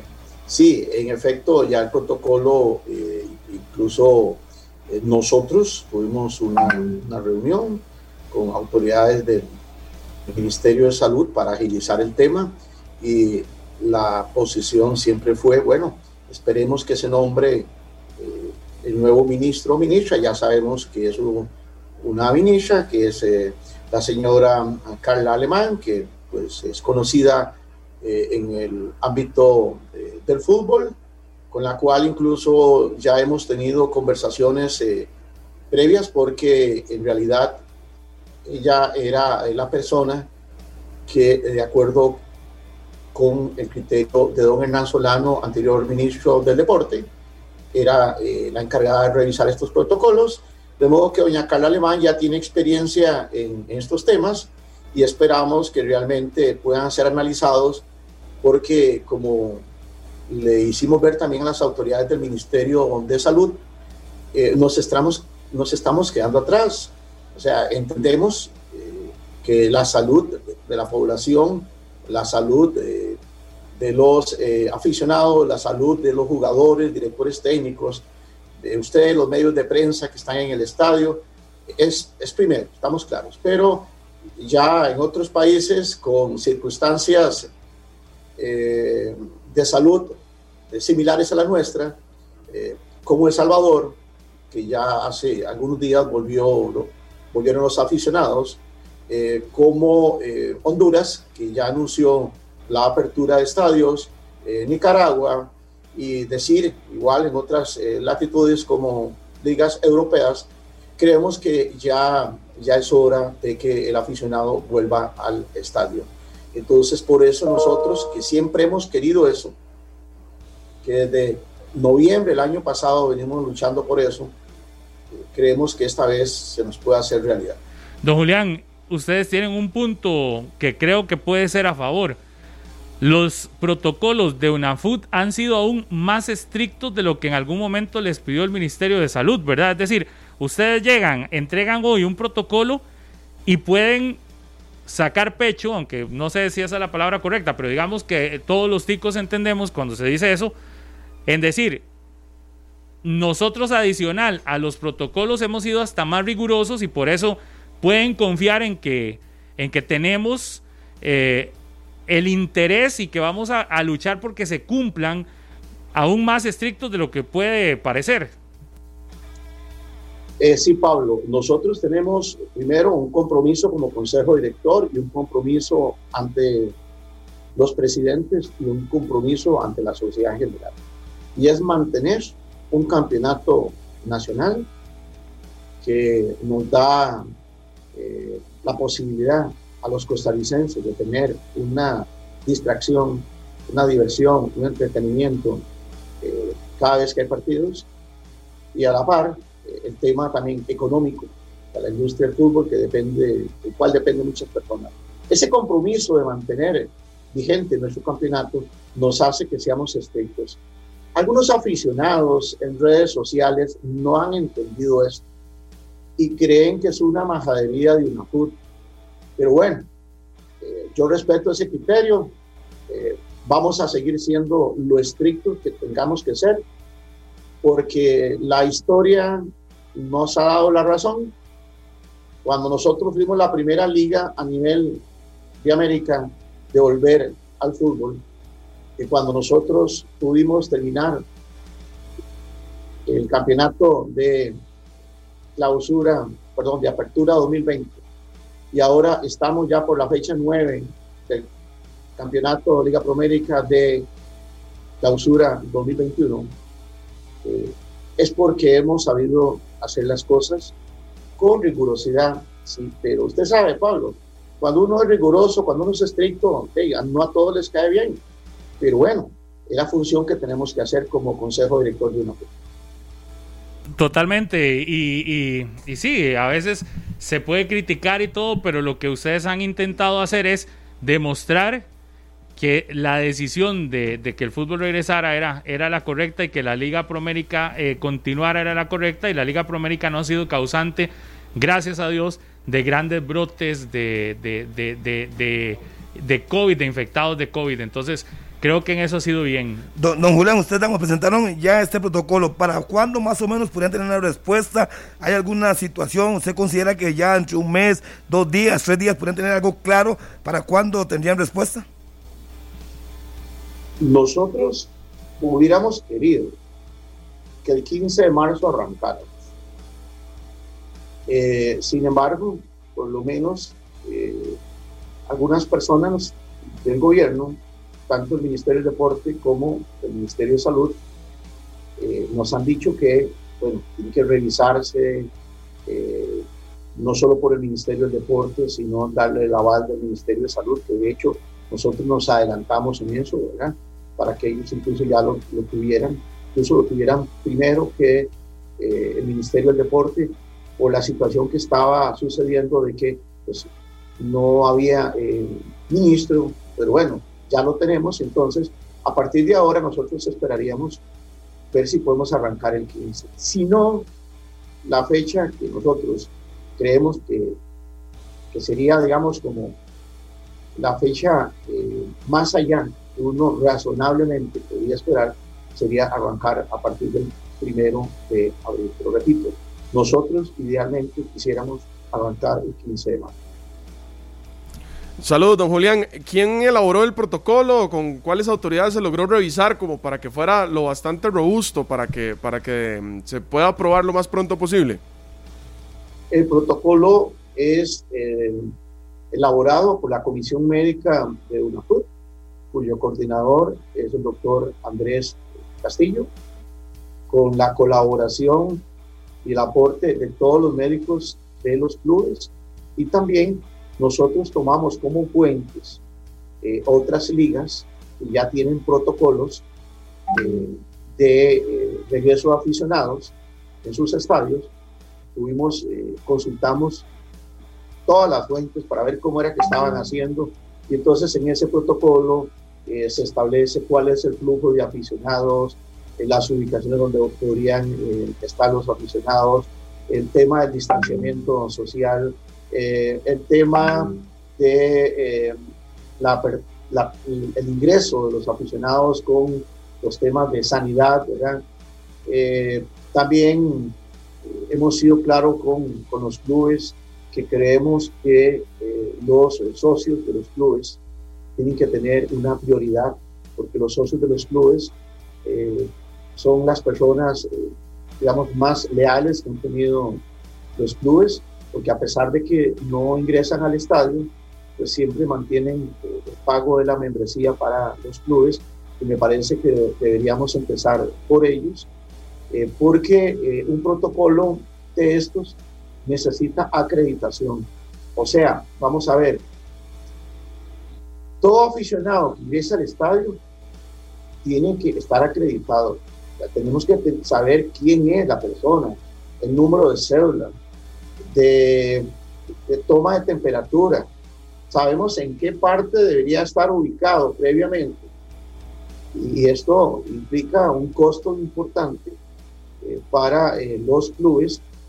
Por eso en algún momento eh, se ha dicho que esto debe ser primero el tema en, en términos de eh, de, un progreso, o sea, en términos paulatinos, eh, porque eso no se puede hacer así como que ya empezamos con el 100%. Nosotros quisiéramos empezar el 15 de marzo, por lo menos que nos den oportunidad con el 25 o el 50% de los aficionados y dependiendo de algunos estadios, porque hay que valorar cuáles estadios tienen realmente los requerimientos como para eh, albergar al 25 o al 50%. Hay estadios que posiblemente eh, tendrán poca capacidad para cumplir eh, los eh, protocolos de regreso a aficionados. Hay otros que sí las condiciones lo permiten más. O sea, tenemos un protocolo general y luego tenemos que implementarlo en cada club con las particularidades propias de sus eh, instalaciones. Y habrá quienes también, eso es muy importante, Pablo y compañeros, 120 minutos, es que habrá clubes, por ejemplo, que en un inicio eh, no, digamos, no optaran por, por, aplicar el protocolo porque también es un tema de costo, O sea, cuánto me cuesta aplicar el protocolo y cuánto me, eh, cuánto me voy yo a, digamos, a obtener el ingreso por los aficionados. Claro que hay otro tema que tienen que ver los clubes y es un tema que económicamente no es tangible y es cuánta importancia tiene la presencia de los aficionados en los partidos. O sea, qué presión puede hacer los aficionados, eh, qué apoyo puede tener el aficionado hacia el equipo, al club casa o presión ante el equipo visita. Es una situación que es intangible desde el punto de vista económico, pero desde el punto de vista deportivo sí. Y por supuesto que los clubes deben tomarlo en cuenta. Don Julián, entendiendo todo este procedimiento que usted nos está eh, eh, explicando y que creo que queda clarísimo, eh, nos también aquí nada más me salta una duda. ¿Esto sería únicamente para la Liga Promérica o aplicaría, por ejemplo, en el caso de la participación de Saprissa y la Liga en sus eventos de CONCACAF o para eso no, no, no lo incluye? Solo estaríamos hablando de Liga Promérica. Eso va a depender de, eh, digamos, del departamento de competición de CONCACAF, porque CONCACAF tiene dos opciones. O sea, en el tema, en el tema digamos, sanitario, CONCACAF ha sido respetuoso de las políticas nacionales. Eh, pero, eh, por ejemplo, si en los demás países se abre la posibilidad de ingreso al público de los países que todavía están participando, digamos, caso de Costa Rica, México, eh, Estados Unidos, eh, la CONCACAF tendría que emitir un criterio de ingreso de aficionados en los partidos de CONCACAF. Para nosotros no habría ningún problema, más bien eso nos serviría eh, porque nos puede ayudar a tener más experiencia y haciendo más experiencia en estos partidos que son muy importantes como lo son los de la fase final de la Liga de Campeones de CONCACAF. Don Julián, esta noticia que usted le está dando al aficionado, viera la cantidad de reacciones positivas que está generando y que le empiezan a llegar a uno acá, que ya eh, ustedes han entregado los documentos, que ya hasta han establecido fechas que ustedes pretenden que se pueda realizar y el aficionado, no sé si usted lo, lo, lo percibe, pero siente como una, como una, ya, uy, que, que hay un camino que ya se, se tiene, si bien se está a la espera de que todo se apruebe, pero que usted nos lo dice, ya ustedes se adelantaron, ya lo vieron con el Ministerio de Salud, las autoridades que se encargaron, como le preguntaba Eric, de la realización del protocolo se han movido para adelantar procesos y que llegue el documento ya lo más depurado a la ministra de Deporte. Entonces pareciera que aquí este, el trabajo va muy bien encaminado y que, y que estas fechas que usted nos indica son fechas que se pueden cumplir, es decir, son fechas realistas. Obvio, sabiendo que todo dependerá de las aprobaciones por parte de las autoridades de, de gobierno, pero son fechas que uno las ve y dentro del proceso que ustedes han revisado son realistas. Sí, yo considero que son fechas realistas. Vea que yo no estoy diciendo que este fin de semana vamos a empezar el regreso de aficionados. Eso sería muy irresponsable de mi parte, porque pretender que en menos de una semana sea revisado y aprobado y, e implementado, yo creo que no, pero estamos hablando de eh, realmente el, 15 de marzo, o sea, estamos hablando, eh, estamos 20 20, 22 este, días más o menos, ¿verdad? Eh, puede ser y es factible, es, realmente, es realmente factible. Originalmente nosotros eh, queríamos arrancar el primero de marzo, pero la situación que se dio con la renuncia del ministro del deporte y digamos el, tiempo que se tomó para nombrar su sustituto, en este caso eh, sustituta a doña Carla Alemán, pues eso implicó ese desfase, ¿verdad? Para no poder arrancar el primero de marzo como originalmente nosotros creíamos. El arrancar el primero de marzo se nos ha dicho prácticamente es, imposible. Pero nosotros creemos de que el, primer, el 15 de marzo es una fecha adecuada, porque estaríamos hablando de casi un. Don Julián, este protocolo que ustedes presentan eh, incluye, usted nos dice, a los 12 equipos, pero se le permitirá, por ejemplo, si yo tengo un equipo y yo digo, prefiero no abrir y prefiero seguir jugando sin público, el equipo podrá, eh, tendrá esa posibilidad. Sí, Pablo, sí tiene esa posibilidad, primero por respeto al club, pero también siendo coherente con la política nacional en el tema de la pandemia. Por ejemplo, usted ha visto que el regreso a clases presenciales, el Ministerio de Educación y el gobierno ha dicho, bueno, aquel padre de familia o estudiante que no quiera eh, regresar a clases presenciales, lo puede hacer en forma virtual. Bueno, es esa misma política, esa misma política de que eh, aquel club que considere que por motivos económicos, de organización, de logística, no está preparado todavía para el regreso a aficionados, pues tiene todo el derecho a decir, no, yo no me voy a acoger a ese protocolo. Y le daremos, eso sí, un tiempo prudencial, tiempo prudencial que, eh, digamos, sería, digamos, este, este campeonato que estamos. Porque para nosotros sí, e incluso hay una norma, hay una norma, ¿verdad?, que establece el, el ideal que tiene el fútbol costarricense de que los partidos eh, sean eh, con público y cuando se hace una puerta cerrada sea porque haya una razón que lo justifique de eh, seguridad o porque el estadio esté sancionado. Pero el regreso de los aficionados al fútbol nuestro, a la Liga Promérica, viene a completar eso que todos anhelamos. O sea, que realmente sea una pasión porque el aficionado le pone el último ingrediente de la pasión. Los jugadores, cuerpo técnico en la cancha, ustedes los periodistas a través de la narración o de eh, los criterios que emiten y el aficionado desde las gradas apoyando cada uno sus sin, sin duda, don Julián, eh, obvio también aquí los equipos se tendrán que preparar porque muchos dirán me voy a ir a ser socio. Porque al principio muy probablemente serán solo socios.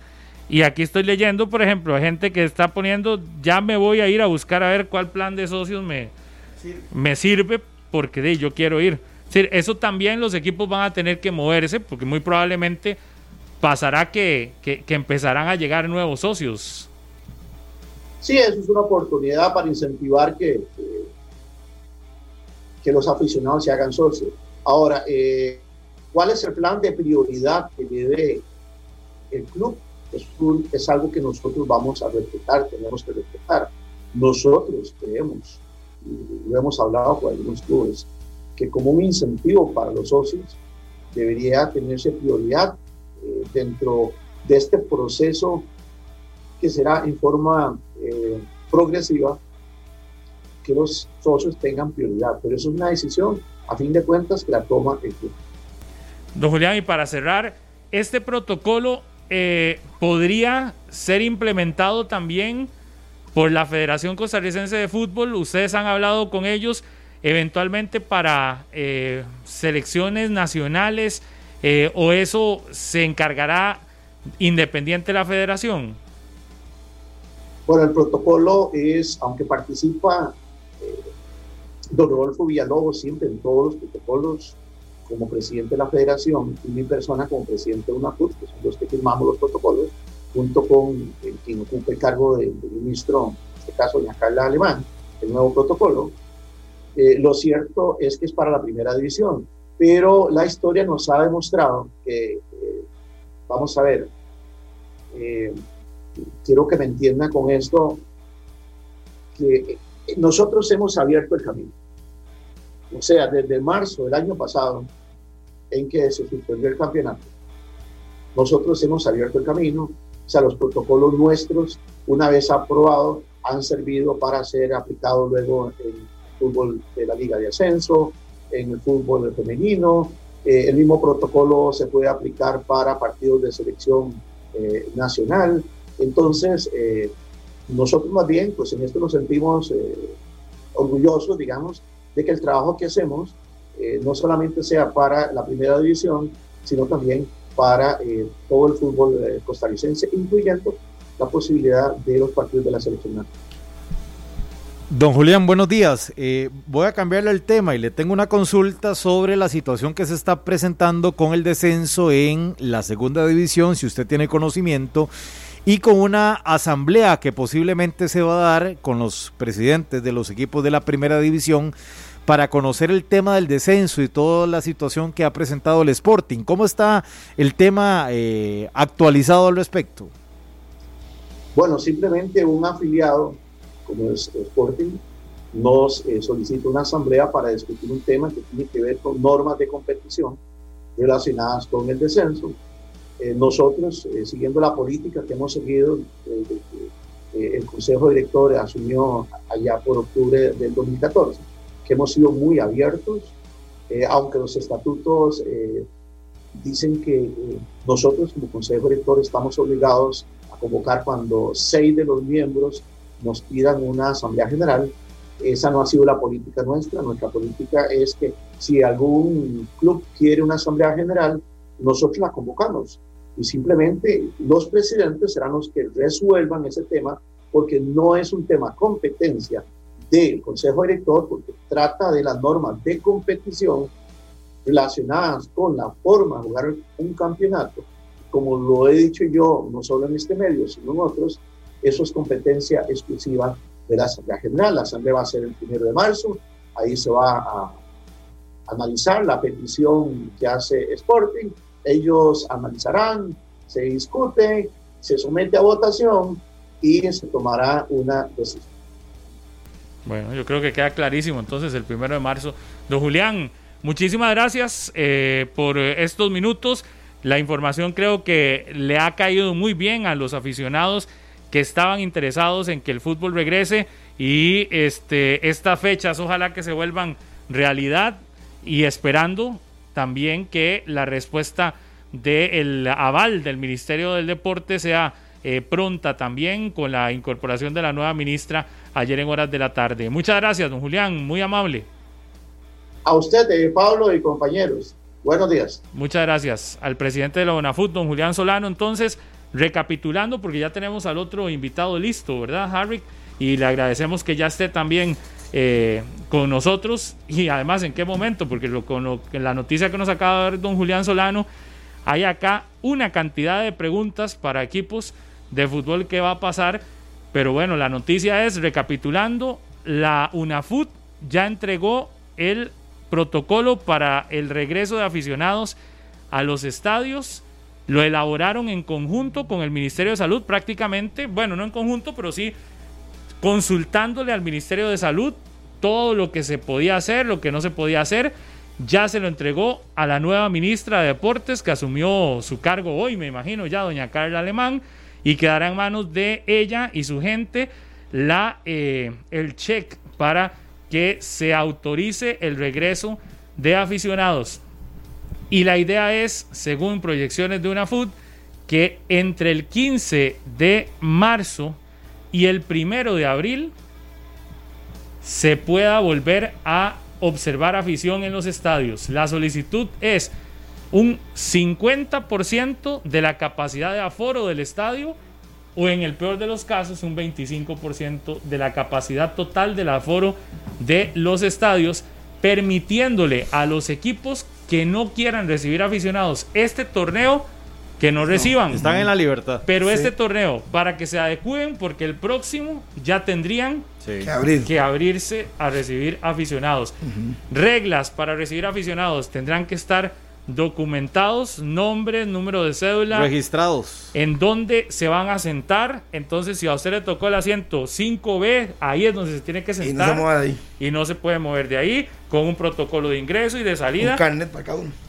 Eh, habrá que ver si les dan carnet o si los equipos quieren que sean con socios. Los equipos tendrán que cumplir eso. Y entonces la gran pregunta aquí es para los equipos. Y de hecho, coincidentemente, Harry, hoy teníamos invitado a uno de los jerarcas de uno de los equipos que le cuento aquí que empecé a escuchar y a leer aquí de liguistas que dicen ya me voy a ir a ser socio. Sí. De verdad, y no, y no es mentira. No, y sí, sí, porque obviamente al final van a tener prioridad los socios del club.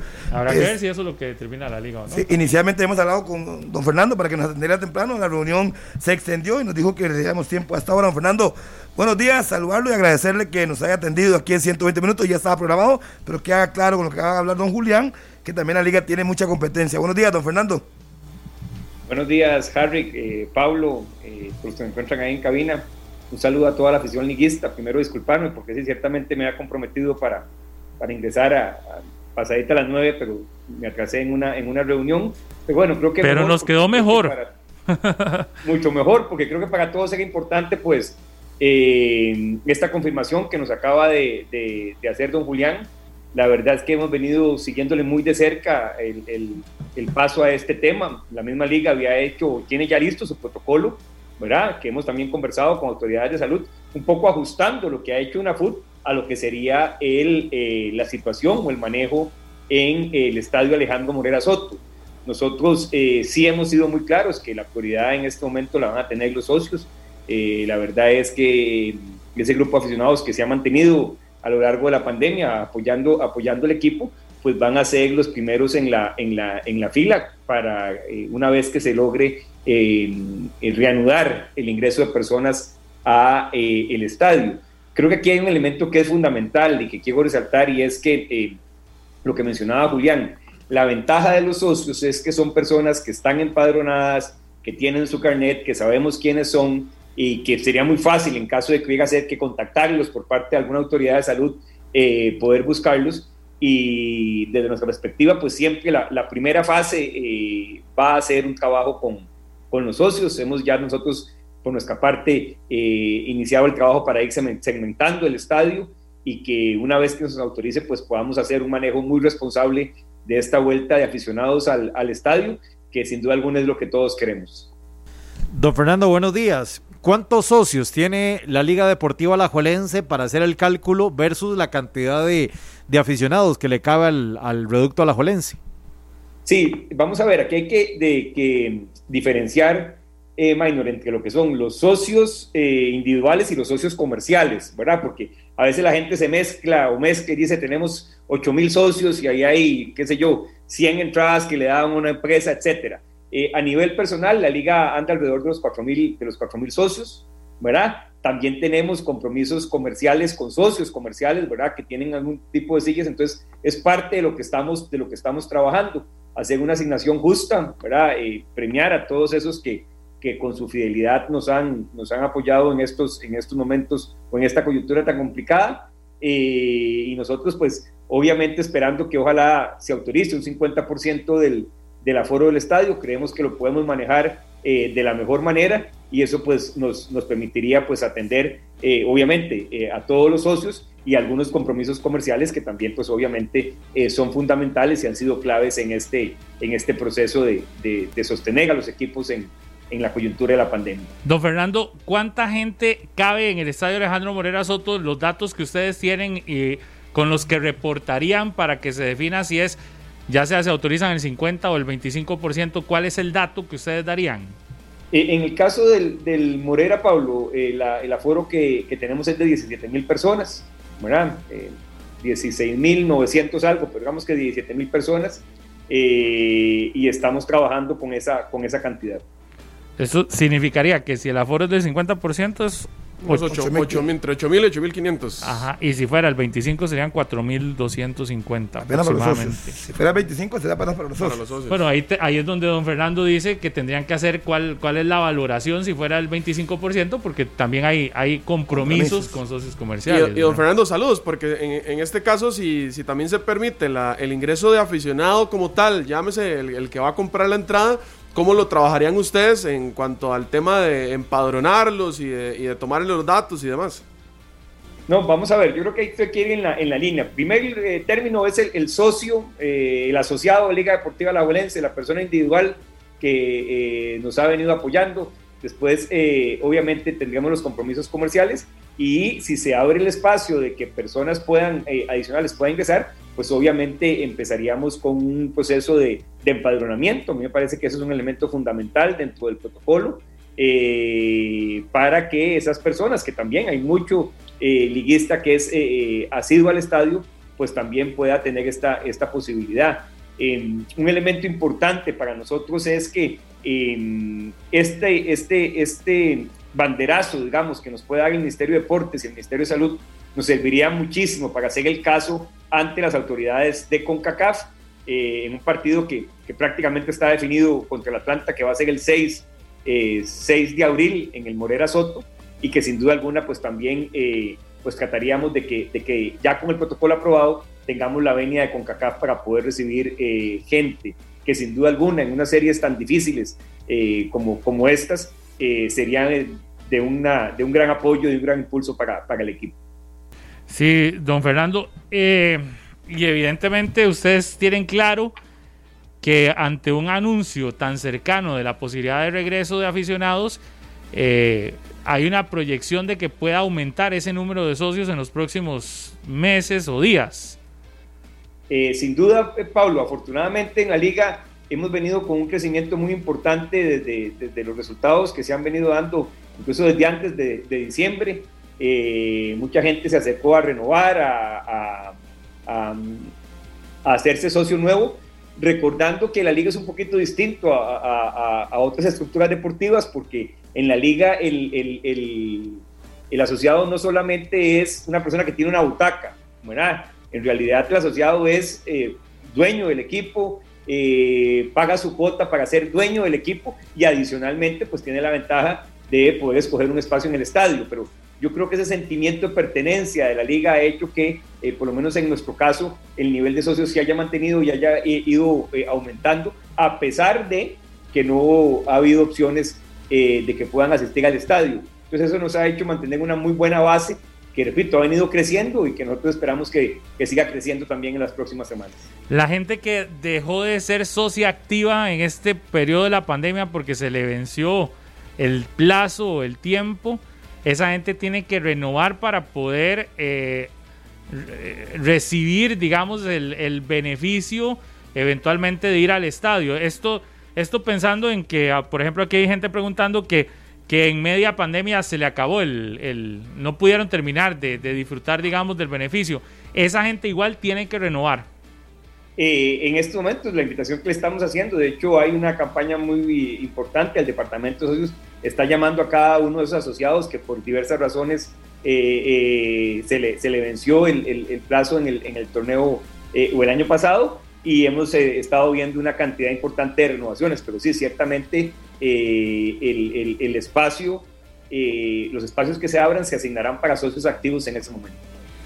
Sí, sin duda. Bueno, ahí en la página de repretel.com ya está la nota para que la gente que quiera ingresar a escuchar lo que ha dicho esta mañana en 120 minutos don Julián Solano sobre eh, la entrega de los protocolos. Ya lo pueden hacer en repretel.com. Ahí está el extracto de la entrevista. Pongo este paréntesis, don Fernando, porque quizás alguno que se está eh, sumando este momento a la, al programa, ya sea por Canal 11, por nuestras redes sociales o por eh, Radio Monumental, que tengan la oportunidad de observar y escuchar lo que nos ha dicho hace algunos minutos el presidente de la UNAFUT, don Julián Solano, sobre el protocolo que ya está en manos de eh, el Ministerio del Deporte y que por eso comenzamos esta conversación con don Fernando porque eh, se convierte en el tema, ¿verdad?, del día y además que muchos liguistas escriben a preguntar cómo hacen entonces ahora para hacerse socios porque quieren ir a ver al equipo. Sin duda ese va a ser un trabajo en los próximos días, don eh, Fernando, que usted lo ha venido diciendo, que se les ha,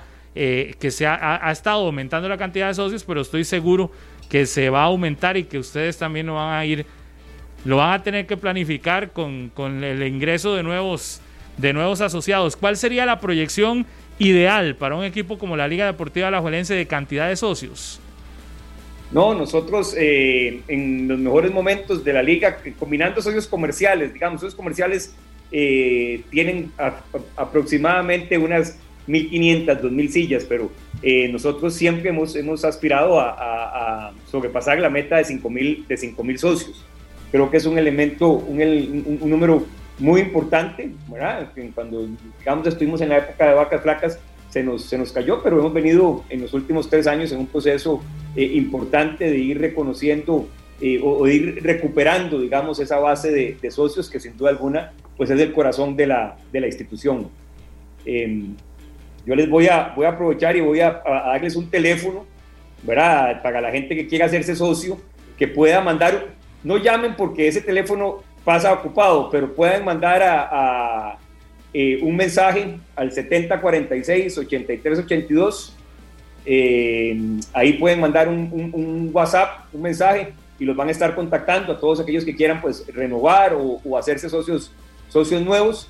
Eh, sin duda alguna, pues es, es, es, un buen momento para acercarse a la institución. 7046 8382 8382 por WhatsApp el aficionado liguista porque están preguntando muchos cómo hacerse socio. Ahí pueden por WhatsApp hacer todas las consultas y que le digan cómo, cuál es el procedimiento entonces. Y sí, y déjeme darle otro, Pablo, 8787-5442. Eh, repito, si, si, llaman les va a costar muchísimo porque es gente que está todo el día en esto, pero dejen el, el mensaje de que me interesa hacerme socio y les van a devolver la, la llamada para, para darles atención personalizada. Sí, no, perfecto. Ahí están entonces los números, ya ustedes lo saben y que puedan eh, hacer la consulta. Igual le vamos a abrir este espacio a todos los aficionados de otros equipos para que los, eh, al igual que lo está haciendo la liga, la gente del Saprissa, la gente del Herediano, la gente del Cartaginés, de todos los equipos tengan la opción de conocer cómo, porque muy probablemente muchos van a usar este procedimiento de, de, de, socios para poder volver al estadio. Don Fernando, obvio, eh, el tema lo hemos desviado de esto, pero hay otros que estaban pendientes eh, y con los, por los que queríamos hablar con usted, pero evidentemente el tema del día se ha convertido en este. Nada más para cerrar en cuanto a socios y en cuanto a la posibilidad de regreso al estadio. Ustedes a la UNAFUT le dijeron, estamos preparados para el 50% digamos, si, si la autorización es solo para el 50, podría ser solo para el 50% para unos estadios y para el resto 25, o si la autorización llega, tiene que ser a todos por igual. No, yo creo que la idea es eh, que sea todos por igual, Pablo. El 50% va a depender de las capacidades del, del, estadio. Creo que es muy importante incluso que el Estadio Nacional también entre esa, esa posibilidad. Creo que eh, a futuro habría que pensar que, partidos importantes puedan llevarse con ese 50% al Estadio Nacional. Creo que eso nos ayudaría muchísimo a todos los equipos.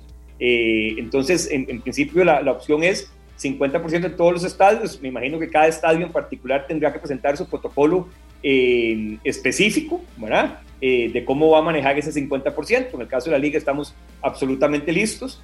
Eh, y, creo que conforme vayamos avanzando, me parece que eh, vamos a poder demostrar de que, de que los equipos pues, realmente hemos tomado esto muy en serio y estamos en, la mejor disposición de poder seguir un protocolo estricto para eh, atender los requerimientos tanto del Ministerio de Deportes como del Ministerio de Salud. Don Fernando, en, en, otro tema, le quería consultar cómo marcha la situación del técnico Andrés Carevic y si ya tienen previsto una fecha de regreso del técnico de Alajuelense. Eh, sí, Andrés está llegando a, a, a, Costa Rica en estos, en estos días. Eh, creo que era, era muy importante para él que, que pudiese atender estos, estos temas familiares, eh, pero ya muy pronto estará de nuevo en el banquillo. ¿Qué opinión le merece lo que pasó con Disciplinario ayer que rechazaron eh, a puertas, en ese caso el tema precisamente de Alonso Martínez?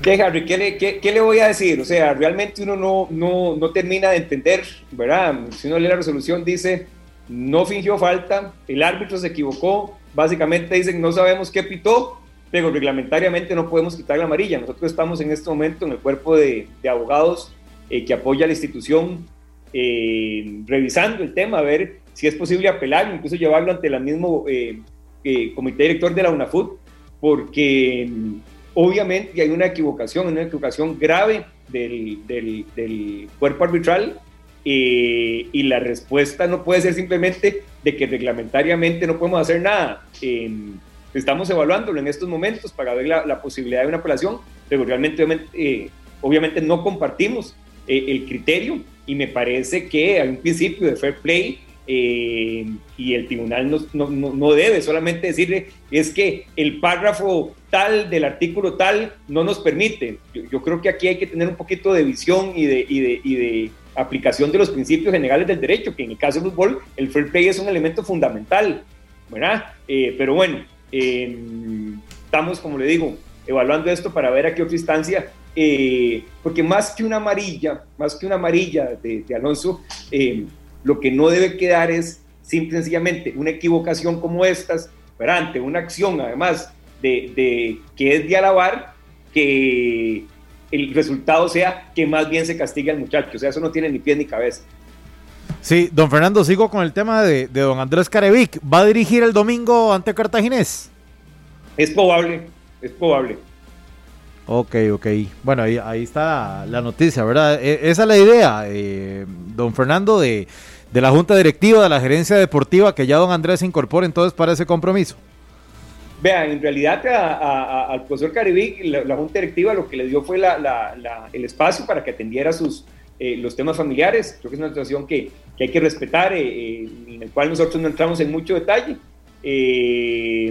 esperamos que, que ya para el domingo pues pues esté aquí, pero se ocupa eh, unos días adicionales, eh, tiene también toda la venia de la, de la, de la institución. Eh, creo que hay cosas que son primero que otras, y la verdad es que también reconocerle que, que ha estado, aunque no en presencia física, ha estado absolutamente presente en los, en los, en los partidos que ha jugado la liga, en la planificación de entrenamientos y en la buena marcha del equipo. Así que eh, estamos absolutamente tranquilos en eso. Don Fernando, ¿y qué clase de respaldo, verdad? Le dio el cuerpo técnico con Heiner Segura, eh, Juan Carlos Herrera, Mario Acosta, todo el staff. Eh, absolutamente, de, reconocer, creo que eso habla muy bien de lo que es el, el, vínculo, digamos, en el, en el cuerpo técnico, mm, habla muy bien del trabajo que se ha venido, que se ha venido realizando y también del, del respeto que, que el mismo cuerpo técnico le tiene al profesor Carevic.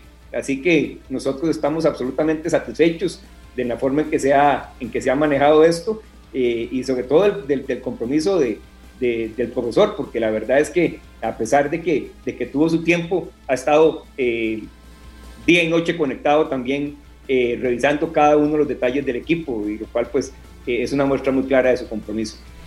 Don Fernando, para cerrar, nada más vio el movimiento que se ha generado en redes sociales que no sé qué tan, qué tan sólido se puede hacer, pero ya de aficionados diciendo que, que se busque la forma de comprar la ficha de Leo Moreira. ¿Cómo, cómo ha llegado a, calar la participación de Moreira en Alajuelense que anda hasta eso, ¿verdad? Es decir, hasta aficionados diciendo hagamos lo que sea necesario para que la ficha se quede en Alajuelense. Eso está complicado, sabemos, ¿verdad? Porque por los costos y todo lo demás, pero no sé si, si, ha, visto, si ha escuchado, si, si se ha dado cuenta de ese movimiento. Eh, sí, claro, hemos estado muy pendientes. Creo que a, nivel de toda la institución respetamos eh, muchísimo el, trabajo que ha venido haciendo eh, Leo. vamos a hacer todos los esfuerzos por poder, digamos, recibir o, generar las condiciones para poder lograr que Leo, que Leo se quede. Eh, a todas esas personas que yo sé que en redes han dicho cómo podemos eh, ayudar.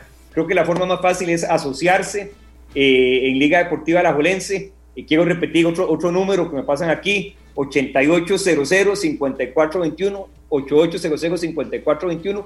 Esa es la mejor forma de apoyar al equipo, asociarse, hacerse parte del equipo de la gente como, como, como, como dueño, como, como asociado, porque esos recursos sin duda alguna, pues vamos a ver cómo los invertimos de la mejor manera eh, estamos, o sea, lo tenemos como uno de los objetivos. Está, yo le puedo decir que es prácticamente de, número uno en la carpeta de, eh, de, Agustín y vamos a hacer nuestros esfuerzos. Todos queremos que Leo, que Leo siga. Yo tuve la posibilidad de conversar también con, con los representantes de, de, Leo que estuvieron aquí para el partido de la, de la, de la final de la CONCACAF. Eh, y bueno, es algo en lo que Agustín está, está ocupado y yo lo que puedo asegurar es que haremos nuestro mejor esfuerzo porque es un deseo de todos que, que Leo pues, pueda seguir en la, en la institución. Eh, no es fácil, no es una decisión, yo quiero, quiero, explicarlo, que se pueda tomar hoy o mañana, ¿verdad? eh, es parte de las conversaciones que lleva Agustín con, con la gente del Pachuca. Eh, Pachuca tiene varios equipos, eh, generalmente nos ha dicho hay que esperar a que vaya terminando el torneo, yo todavía no tengo claro cuál es el acomodo que voy a hacer, pero, pero sí les puedo asegurar que estamos eh, totalmente enfocados en ese, en ese tema eh, y vamos a, a, realizar pues hasta los últimos esfuerzos para poder hacer de esto una, una realidad, entendiendo que es una situación que, que no es sencilla porque intervienen muchos aristas en el proceso. Don Fernando, nada más para terminar, si puede repetir, viera como están preguntando aquí el número, hay gente que no lo ha logrado captar. Tal vez no sé si voy, podemos voy de repetir. nuevo y voy despacio. Ajá. 88 Ajá. doble cero Ajá. 54 21. 88 doble cero. ¿Correcto? 5421. 5421. Ahí lo que les pido por favor es no traten de llamar, es que envíen un mensaje con sus datos y alguien los va a llamar de manera personalizada para eh, poder eh, realizar el proceso de, de suscripción. Eh, nos tengan un poquito de paciencia porque ya, me, ya aquí ya me llegó que están entrando ya eh, muchos mensajes, pero a todos los vamos a llamar, eh, agradecerles porque todas las personas que nos han preguntado cómo podemos apoyar eh, en el esfuerzo que está la institución para, para renovar jugadores, eh, tema de, de, de, Alex López, de, de, de Jürgens, eh, de Alonso Martínez. Bueno, obviamente este es el tipo de, empujón que nos ayuda pues a, a tener prácticamente renovada la, la, planilla para, para, para los próximos torneos. Entonces, eh, agradecerles eh, que nos tengan paciencia, pero que a cada uno de los que nos escriba, eh, sin duda, se les va a llamar de manera personalizada. Don Fernando, muchísimas gracias, muy amable, y ahí vamos a estar entonces pendientes de todas las noticias que se van a generar y me imagino que ustedes avisarán en el momento oportuno, cuando ya el protocolo está aprobado, cuál va a ser el procedimiento y evidentemente también aquí los micrófonos de Monumental de 120 minutos abiertos para que le puedan explicar al aficionado manudo cómo van a ser los ingresos cuando se permitan eh, accesos al estadio eh, Alejandro Morera Soto para partidos de Liga Promérica y también cuando se venga la Liga de, eh, de Campeones de CONCACAF. Muy amable. Perfecto, muchísimas gracias. de verdad, Pablo, agradecerle a todos y aprovechar este espacio para desearle a doña Kaira Alemán muchos éxitos. Es una persona que, que, desde antes ha venido muy comprometida con, con el deporte, con el fútbol y aprovechar para desearle muchos éxitos en esta tarea que, que le toca. Eh, como se lo manifesté ayer en un, en un, mensaje, creo que podemos trabajar juntos y, y, y, seguir sacando pues, cosas buenas para, para el deporte y en este caso para el fútbol. Muchas gracias, don Fernando. Gracias a ustedes. Muy amable. 120 minutos, el podcast, una producción de Radio Monumental.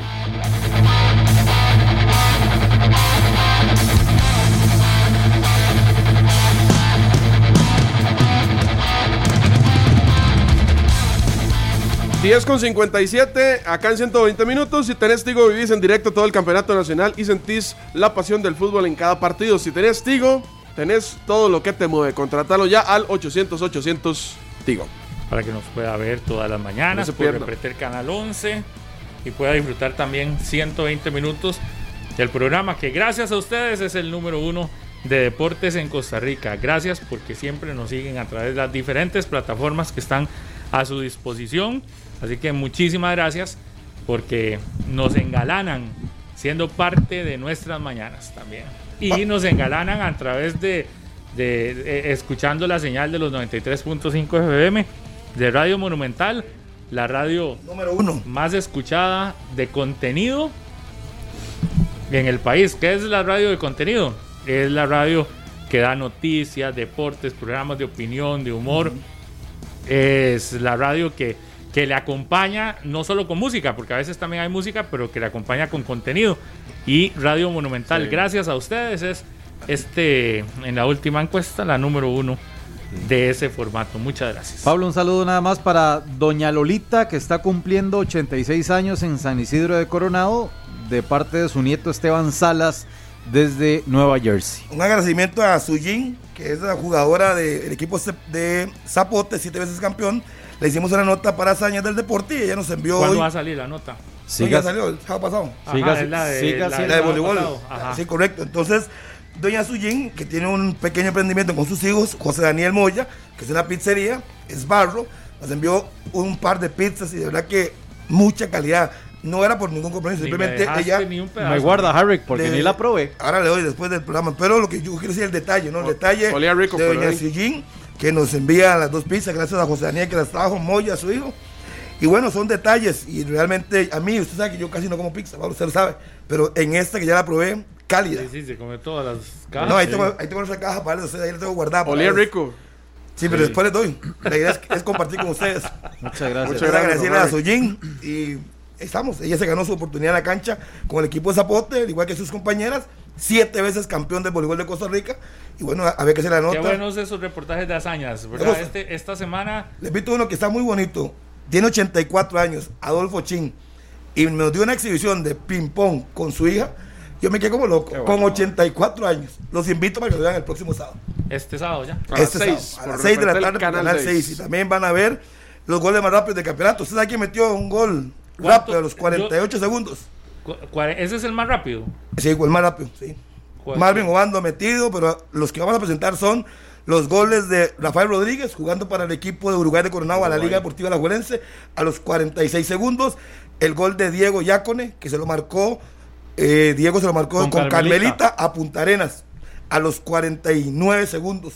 Entonces están invitados para que vean y hablaremos del primer clásico fuera de Costa Rica en Estados Unidos. Escuche que dice Lula Montero, que dice Luis Diego Que han querido vol- volverlo a hacer, ¿verdad? Varias veces. Exactamente. ¿Quién ganó. Harry? El Saprissa con gol de Gerald Drummond. Yo me acuerdo de 1 a ese 0. partido. Álvaro Mesén. Eh, no, salió lesionado Mesén, entró de Ah, cambio Ricardo. a Ricardo. Revise, revise los datos. Ve. Bateador. Harry. 11 y 1, nos vamos. Que tengan un excelente día. Este programa fue una producción de Radio Monumental.